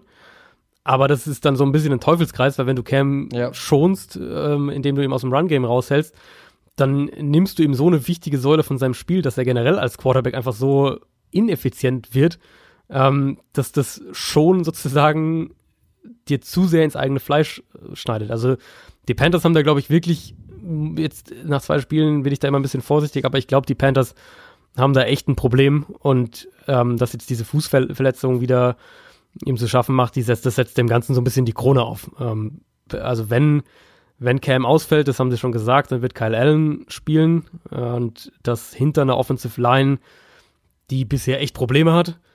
Und ja, Arizonas Defense ist jetzt sicher keine Top 10 Defense, aber sie spielt besser, als man, äh, als man das im Vorfeld erwartet hatte. Mhm. Gerade Byron Murphy ist jetzt gut in die Saison reingekommen. Das heißt, ich, das wird jetzt, also für einen, für einen Kyle Allen hinter der Offensive Line gegen einen guten Pass Rush und ähm, eine, eine, Defense, die bisher relativ solide auftritt, vor allem auch den Run halt gut verteidigt. Das heißt, äh, auch für, also du kannst wahrscheinlich das Spiel nicht einfach an McCaffrey übergeben, vermute ich mal, ähm, wird das äh, nicht gerade das angenehmste Spiel, sagen wir es mal so. Auf der anderen Seite sehe ich ganz gute Karten für die Cardinals Offense, weil die Panthers Defense vor allem so die Cornerbacks, finde ich, haben, wie wir es eigentlich auch schon erwartet haben, so ein bisschen Probleme. Und die Cardinals mhm. Offense, die war jetzt vielleicht noch nicht unterm Strich erfolgreich, aber ich finde, das sieht, das sieht teilweise schon echt gut aus. Ja. Ähm, und ich glaube, das kann ein Matchup für Kyler Murray werden, das zum einen sehr vielversprechend ist, zum anderen auch vielleicht der erste Saisonsieg für die Cardinals sein könnte. Vor allem zu sollte, Hause auch noch. Ja, sollte so, glaube ich, jetzt ähm, so der Punkt sein, vor allem wenn Cam ausfällt, wo man aus Cardinals Sicht sagt, das, das äh, ist jetzt mal ein Spiel, wo dann auch was das Zählbares bei, gewinnen, bei ja. rum, rumkommt, genau. Also die Passing Offense an sich ist bisher echt mehr oder weniger genau das, was ich mir auch erhofft hatte. Ähm, bis 10 Personal ist wirklich die Basis, also vier Wide Receiver ist die Basis dieser Offense. Ich habe vorhin das gerade vorhin noch gecheckt. Ich glaube, Arizona hat im Moment entweder mehr oder, oder nur ganz, ganz knapp weniger 10 Personnel gespielt als der gesamte Rest der NFL kombiniert, also zusammengerechnet. Ähm, das heißt, das ist wirklich was, was anders ist als bei anderen Teams. Kingsbury hat, finde ich, super Playcall, super Route-Kombination, also die Play-Designs, die sehen, die sind echt richtig gut. Murray hat jetzt auch immer wieder, teilweise immer wieder freie Receiver und dann aber auch teilweise jetzt gerade auch gegen Baltimore äh, Pässe in extrem enge Fenster getroffen. Der hat sich da überhaupt nicht aus dem Konzept bringen lassen. Auswärts in Baltimore, wo er am Anfang auch mehrere, äh, mehrere Hits und Sacks ja. eingesteckt hat. Also das finde ich wirklich sehr, sehr ermutigend aus offensiver Sicht. Zentraler Kritikpunkt, das muss man da auf jeden Fall nochmal anbringen, äh, was die Offense angeht, sind ähm, Kingsburys Entscheidungen in der Red Zone. Jetzt gegen Detroit, auch gegen die Ravens gab es mehrere Situationen, in denen Arizona im Rückstand bei kurzem vierten Down, kurz vor der Endzone, das Field Goal geschossen hat, statt eben ja. das Down auszuspielen, wo Ach, der, auch wirklich, der muss lernen. Ja, natürlich, aber also das ist so das, wo dir, wo dir alle Analytics sagen nee. und, und alles, dass du es ausspielen solltest, eben gerade wenn du als Underdog da bist, dann mhm. musst du da auf den Touchdown gehen. Ist ähm, was, was man im Auge behalten sollte, aber der, der Kern dieser Offense eben, was er mit dem Personell macht, was er mit den Playdesigns macht, wie Murray spielt, das ist alles extrem ermutigend und, und auch wirklich, also ein absoluter Quantensprung zu allem, was wir letztes Jahr in Arizona offensiv gesehen haben. Da sich da ich, so viel verändert hat in dieser Truppe, ähm, ja. vor allem auch offensiv mit dem Headcoach, der auch ähm, ja so unerfahren ist, achte mhm. ich da vor allem auf die Entwicklung und weniger am Ende aufs Ergebnis so und ich glaube, dass mhm. ein Kingsbury da aus diesem Fehler oder aus diesen Fehlern in diesem Spiel, was das Playcalling angeht, auch ja, seine Schlüsse ziehen wird und dass wir das, glaube ich, ich, nicht so schnell wiedersehen sollen. Denke ich, also hoffe ich eigentlich auch. Und jetzt mal ganz platt gesagt, also besser ist es so rum, dass quasi diese Entwicklung und, die, und der Quarterback und die, das Playcalling und die Playdesigns, dass das passt und wir über Red Zone äh, Ingame Decisions sprechen müssen, als dass es andersrum wäre. Genau. Insofern ist die, ähm, also diese ersten beiden Spiele waren da echt jetzt gut aus Cardinals Sicht. Das eine ist schneller zu beheben als das andere. Auf genau, Fall. ja, genau. Hier haben wir auch alles, wa? Dann äh, ja, würde also ich sagen. Ich, ich, glaube auch, dass Arizona das Spiel gewinnen sollte. Ja, ja ich würde auch auf Arizona tippen. New York Giants gegen die Tampa Bay Buccaneers. Die Bucks sind 1 und 1 wie auch immer sie das geschafft haben. Äh, die Giants 0 und 2. Hm, ja, da lief bisher gar nichts und die Konsequenz, wir haben es in den News besprochen. Eli ist raus, Eli Manning wurde gebencht. Mhm. Wir haben auch schon gesagt, habe ich hier auch nochmal stehen, für mich früher als gedacht, aber aus den Gründen, die ich so erwartet habe. Eli war nicht gut, man war insgesamt nicht äh, erfolgreich. Jetzt kommt Daniel Jones, der in der Preseason ja wirklich teilweise echt gut aussah, aber die mhm. eigentlich sollte man sagen, die Bucks Defense ist eigentlich ein guter Start oder ein, ein guter Gegner für einen Start. Aber die ist gar nicht mehr so übel wie nee. in der Vergangenheit, oder? Nee. Habe ich, hab ich so das Gefühl. Also würde ich auch mit, also mein erster Gedanke war auch, ja, okay, Tampa ist jetzt eigentlich nicht der schlechteste Spot, ja. um so den rein, um, um Daniel Jones reinzubringen. Finde ich auch immer noch, also das, das könnte viel, viel schlimmer sein. Ähm, was man auf jeden Fall, oder was auf jeden Fall passieren sollte, ist, dass er in der, ähm, in, in Protection eine gute, eine gute Karten hat, sodass er Zeit bekommt, um den Ball auch zu werfen, weil die Offensive Line, gerade Pass Protection gegen den Pass Rush ähm, der Buccaneers, das sollte ein, ein, ein, ein Win für die Giants sein. Aber wenn wir dann so ein bisschen darüber hinausgehen, zum einen Run Blocking der Giants gegen Tampas Run Defense. Das ist, glaube ich, was, so ein bisschen Stärke auf Stärke trifft. Und dann eine der größten Herausforderungen für Jones wird es wirklich sein, ähm, auch die Ruhe zu, zu bewahren und, und seine Reads zu vertrauen und die richtigen Reads zu finden, weil die Buccaneers und der Todd Bowles spielen eben eine aggressive, flexible Defense, in der gerade eben die Linebacker immer wieder blitzen. Das ist das, was wir von Todd Bowles die letzten Jahre auch immer wieder gesehen haben und in der Coverage dann auch spät noch Sachen umgestellt werden können, gewisse Fallen eben gestellt werden können, Coverage-Fallen für den Quarterback. Also das wird sicher nicht leicht dann sein, was, was den Aspekt angeht in, im ersten NFL-Start für Daniel Jones.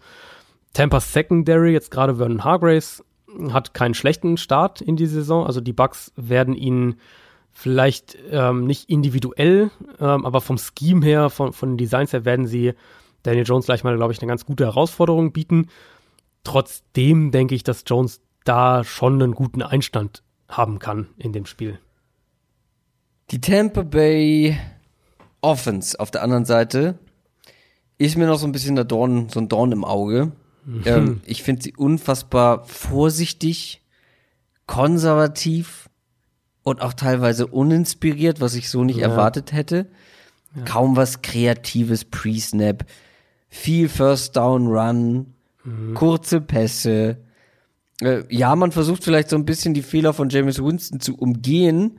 Ähm, aber trotzdem dann auch einfach solche, ja, quasi Playcalling-Anfängerfehler oder Scheme-Anfängerfehler. Ein so großes Talent wie O.J. Howard ja. auf Tight End so komplett zu ignorieren, ja. ähm, das ist alles insgesamt doch ein bisschen besorgniserregend, wie ich finde, aus offensiver Sicht bei den Bucks. Ja, ich frage mich schon so ein bisschen dann auch, ob ähm, oder wie lange Bruce Arians Byron Leftwich die, die Play-Calling-Verantwortung lässt, wenn sich das nicht verbessert. Ähm, also zwei Sachen sind mir wirklich aufgefallen, die du jetzt angesprochen hattest, nämlich einmal, wie viel sie gerade bei Early Downs und dann in, in äh, zugestellte Boxes laufen und mhm. dann eben anschließend daran, wie unfassbar schlecht OJ Howard in diese Offense bisher eingebunden ist. Das sind zwei Sachen, die alternativlos repariert werden müssen. Also beide Sachen für meinen Geschmack müssen wirklich dringend repariert werden. Trotzdem, also auf dem Papier ist das größte Mismatch in dem Spiel die, die Passing Offense der Bucks gegen die Giants Secondary. Weil die Pass Defense generell der Giants, also auch der Pass Rush, ja. riesiges Problem bisher. Die, die Secondary funktioniert überhaupt nicht. Da hat ja auch ähm, Janoris Jenkins jetzt ja schon so ein bisschen öffentlich da irgendwie behauptet, so von wegen, ja, sie können ja nichts dafür, weil der Pass Rush halt zu lange braucht, um zum Quarterback zu kommen, sinngemäß in die Richtung. Aber die Secondary, auch für sich betrachtet, ist eigentlich durch die Bank weg schlecht bisher. Und Winston war jetzt gegen Carolina deutlich, deutlich besser als gegen San Francisco, hat da ähm, hat dann auch mehr zumindest vertikale Elemente im Spiel gehabt und, und hat auch wirklich enge Fenster getroffen. Da waren ja noch ein, zwei Drops auch wirklich dabei, die sonst zu Big Plays geführt hätten. Aber auch, auch wieder einige ungenaue Dinge. Sind immer noch Ungenauigkeiten dabei, ja, absolut. Aber in dem Spiel sollte die, die Passing Offense von den Buccaneers der Pass Defense der Giants so deutlich überlegen sein, eigentlich, ähm, dass ich glaube, dass das tatsächlich reicht, um das Spiel zu gewinnen. Selbst wenn ähm, oder selbst falls Daniel Jones ein gutes Debüt hat. Kommen wir zu einem sehr interessanten Spiel. Die Houston Texans spielen in Los Angeles bei den Chargers. zwei Teams mit einem etwas schwierigeren Start in die Saison, sind beide 1 und 1. Mhm. Bei den Chargers ist ja schon Derwin James raus und jetzt auch der nächste Safety mit Adrian Phillips, ja. soweit ich das mitbekommen habe. So langsam wird's da auch ein bisschen dünner in der Secondary insgesamt. Ähm, und jetzt kommt da eben eine Offense, die zumindest das Potenzial hat, das Ganze auszunutzen. Auch wenn man sich schwer getan hat im letzten Spiel. Ähm, und auch hier könnte, wenn wir jetzt ähm, die ganze Defense mal mit reinnehmen, das Duell an der Line sehr entscheidend sein. Also ganz unabhängig mal von der Safety-Situation mhm, bei den mhm, Chargers. Mhm. Vielleicht wird die gar nicht so wichtig in dem Spiel. Watson gegen die Jags, mal wieder fast 50 Prozent der Dropbacks unter Druck gewesen. Was muss man aber fairerweise auch dazu sagen, nicht nur an der Offensive Line liegt, sondern auch wieder an ihm teilweise. Ja. Ähm, aber hier kommt natürlich ein extrem starker Pass Rush zumindest. Ähm, ja. Also das sehe ich dann schon wieder so ein bisschen als Knackpunkt für die Texans, ähm, dass Watson wieder sehr oft unter Druck sein wird. Also man muss bei den Chargers halt wirklich sagen, dass die dieses Spiel in Detroit wirklich, also gewinnen hätten müssen. Ähm, hast du dir mal die Drives der Chargers in der zweiten Halbzeit angeschaut gegen Detroit? Mm, ähm, das war ja ein Sonntagsspiel, ne? dann werde ich das in der Red Zone verfolgt haben, aber jetzt ja, nicht nochmal. Das, das, muss man, das muss ich nochmal zu Gemüte geführt haben, um das, glaube ich, in seinem ganzen, in seinem ganzen Debakel ähm, zu sehen. Also es waren vier Drives. Erster Drive, 60 Yard Touchdown Justin Jackson, zurück durch Strafe. Zwei Ach, Plays später. Touchdown Austin Eckler, zurück durch Strafe. Vier Plays später, First and Goal, Fumble Austin Eckler an der One-Yard-Line der Lions. Zweiter Drive, 39 Yard Field Goal daneben. Dritter Drive, 41 Yard Field Goal daneben. Vierter Dri Drive, äh, Interception in der Endzone von Rivers bei einer Minute 10 noch auf der Uhr. Und dann haben sie mit drei Punkten Rückstand verloren. Ja. Also das Spiel dürfen sie halt niemals verlieren. Das muss man schon so sagen. Ähm, sie haben den Ball da auch bewegt. Das war nicht das Problem. Aber sie haben sich halt immer wieder ähm, selbst ein Bein gestellt. Und jetzt Houston hat nicht gerade die Secondary, die der Chargers, die den Chargers übermäßige Probleme bereiten sollte mit Mike Williams und Keenan Allen. Ähm, und wenn man auch sieht, wie gut sie Austin Eckler halt ins Passspiel einbinden und, und wie gut er da eingesetzt wird. Aber die wichtige Aufgabe, und das hast du ja jetzt gerade angesprochen, die wichtige Aufgabe wird es halt echt sein, ähm, dafür zu sorgen, dass auch Rivers den Ball halbwegs schnell los wird. Das war bisher nicht der Fall und die Offensive Line der Chargers gegen den Pass Rush der Texans, das könnte dann halt wirklich ein Problem werden. Und auf der anderen Seite trifft ganz genau das Gleiche zu. Ähm, ja, Watson hält den Ball auch dieses Jahr wieder teilweise zu lange. Die Line ist halt trotzdem äh, auch mit Larry Mitanzel bestenfalls Durchschnitt, eher weniger. Und das ist dann natürlich dann gleiches Thema, eben Mismatch gegen Bosa und Ingram. Könnte also ein bisschen für Houston ein ähnliches Spiel werden wie gegen die Jaguars, in dem ja. die Offense halt nie so richtig einen Rhythmus findet ähm, Watson aus verschiedenen Gründen zu viel unter Druck steht und, und äh, wenn ich jetzt raten müsste, würde ich sagen, dass eben die Probleme in der Secondary der Texans größer sind als die Probleme, die die Chargers in der O-Line und, und auf Safety haben, weil die Chargers ja immer noch mit, also zumindest auf Cornerback gut besetzt sind mit äh, Casey Hayward und Desmond King.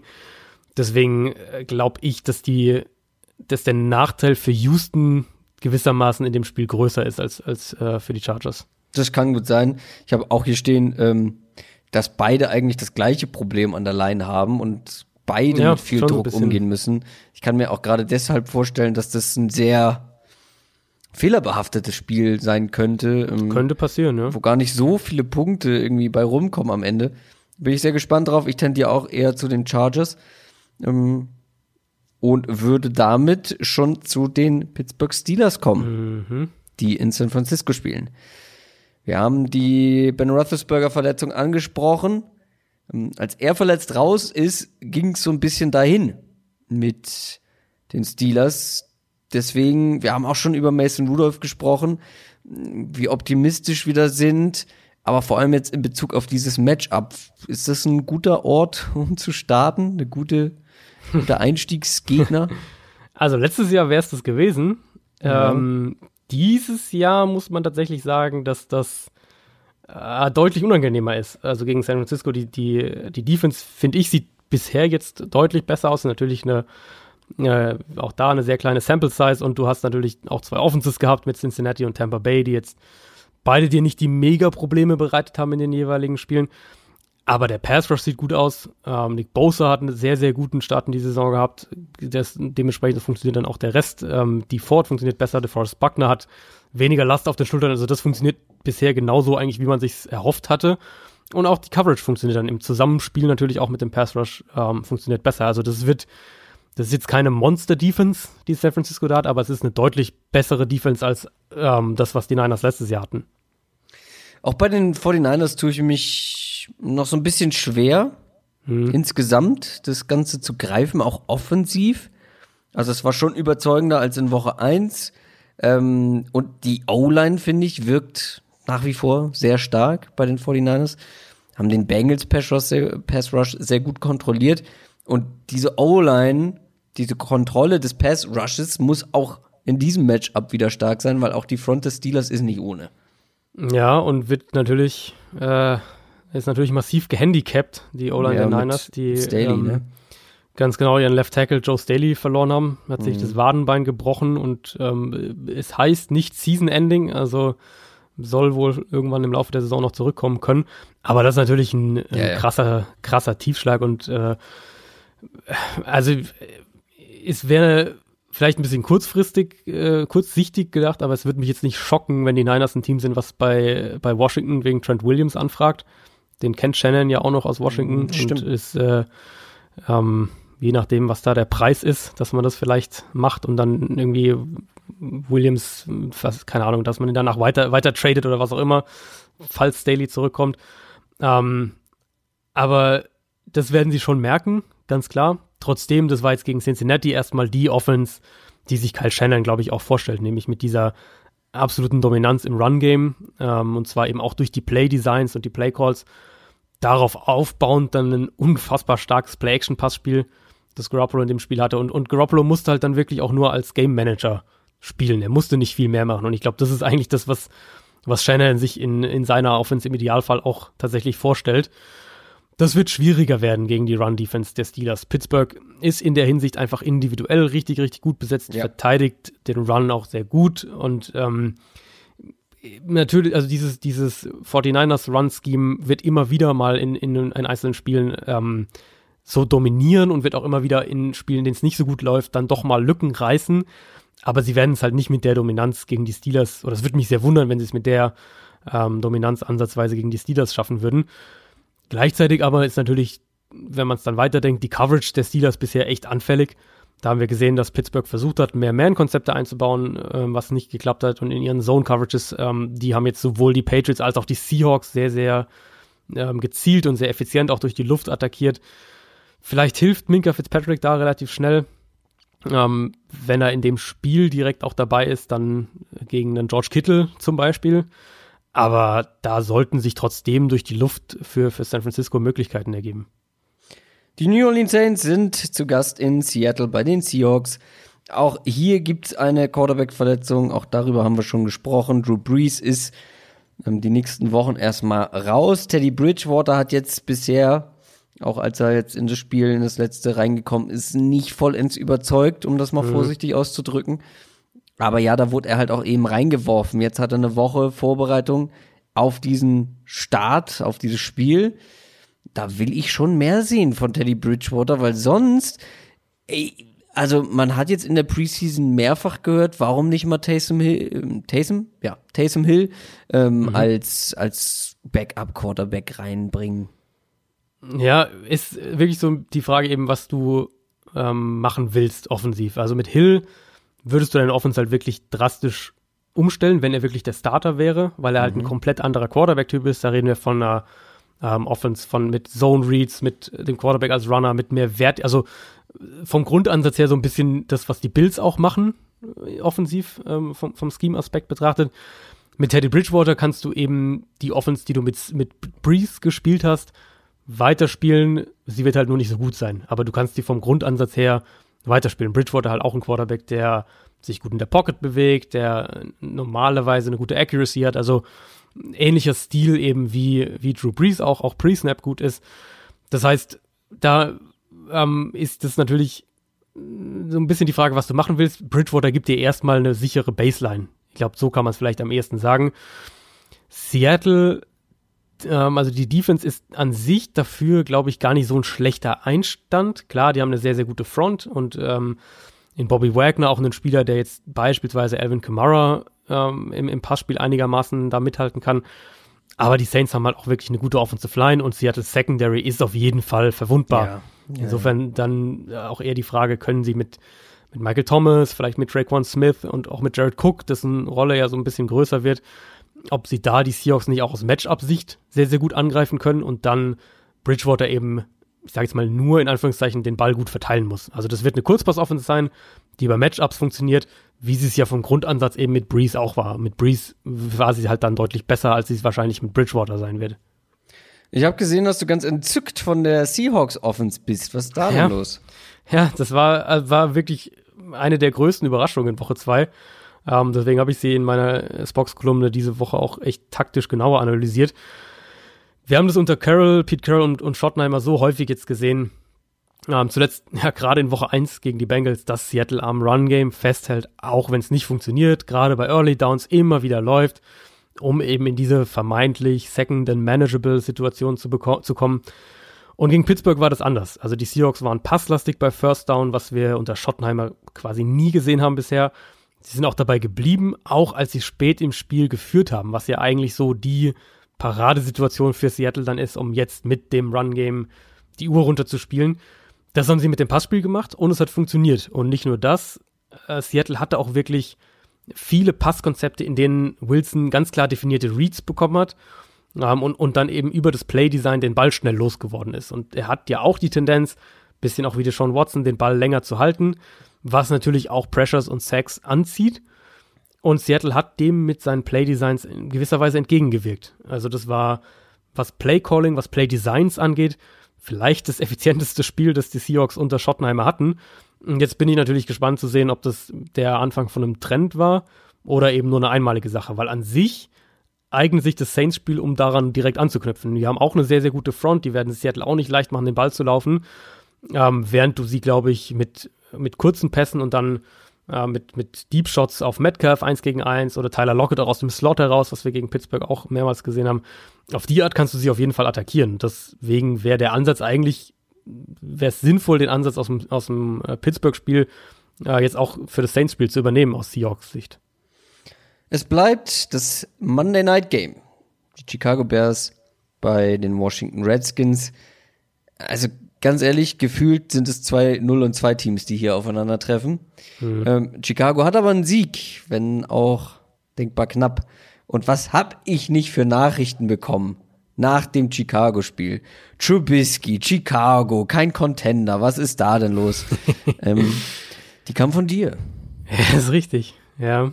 Ähm, also wenn wir es mal auf einen Punkt bringen wollen, du kannst dieser Offense im Moment nicht vertrauen. Das ist die Aussage zu den Bears. Das Run-Blocking ist nicht gut. Äh, Matt Nagy's Play-Calling ist nicht so rund, wie wir es von ihm jetzt schon gewohnt waren. Aber natürlich müssen wir auch über Trubisky sprechen. Der hat jetzt gegen die Packers, auch gegen die Broncos einen richtig schlechten Start in die Saison. Ja, das sind vermutlich, wenn man das, soweit man das nach zwei Wochen sagen kann, sind es zwei gute Defenses. Aber auch wenn wir individuell auf Trubisky schauen, also was der ähm, einfach Woche für Woche an Pässen liegen lässt, weil er offene Receiver verfehlt oder nicht sieht, ähm, weil er an seinem ersten Read kleben bleibt. Das ist einfach, das sind konstante Probleme, die ich ja den ganzen Sommer über thematisiert habe bei Trubisky. Und ähm, das sage ich ja nicht, weil ich irgendwie auf ihn einprügeln will, sondern einfach, weil der in seiner Entwicklung absolut stagniert und weil die Bears so mit ihm für mich kein Titelkandidat sind. Ja, ich bin gespannt, wie sich das entwickelt.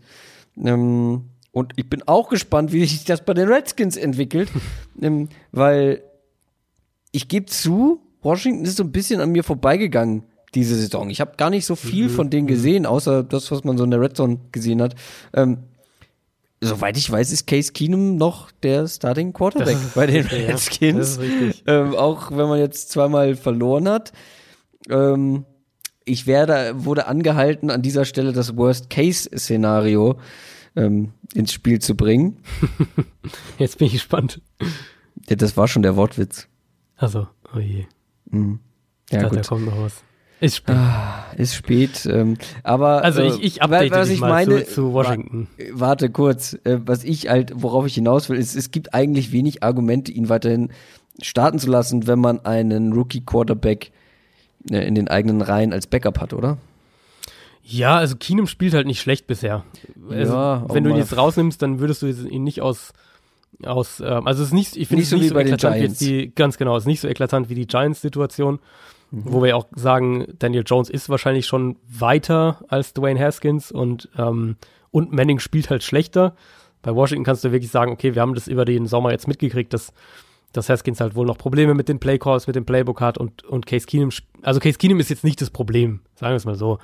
Ähm, große Probleme hat Washington in Coverage defensiv, das heißt, da sollten sich eigentlich für die Bears Offense auch Gelegenheiten bieten. Selbst die Run Defense, die jetzt ja eigentlich gut sein sollte, wenn man sich die Redskins Front anschaut, äh, die ist bisher nicht, nicht, also die wackelt ziemlich, die ist nicht so, wie man sich erhofft hatte bisher.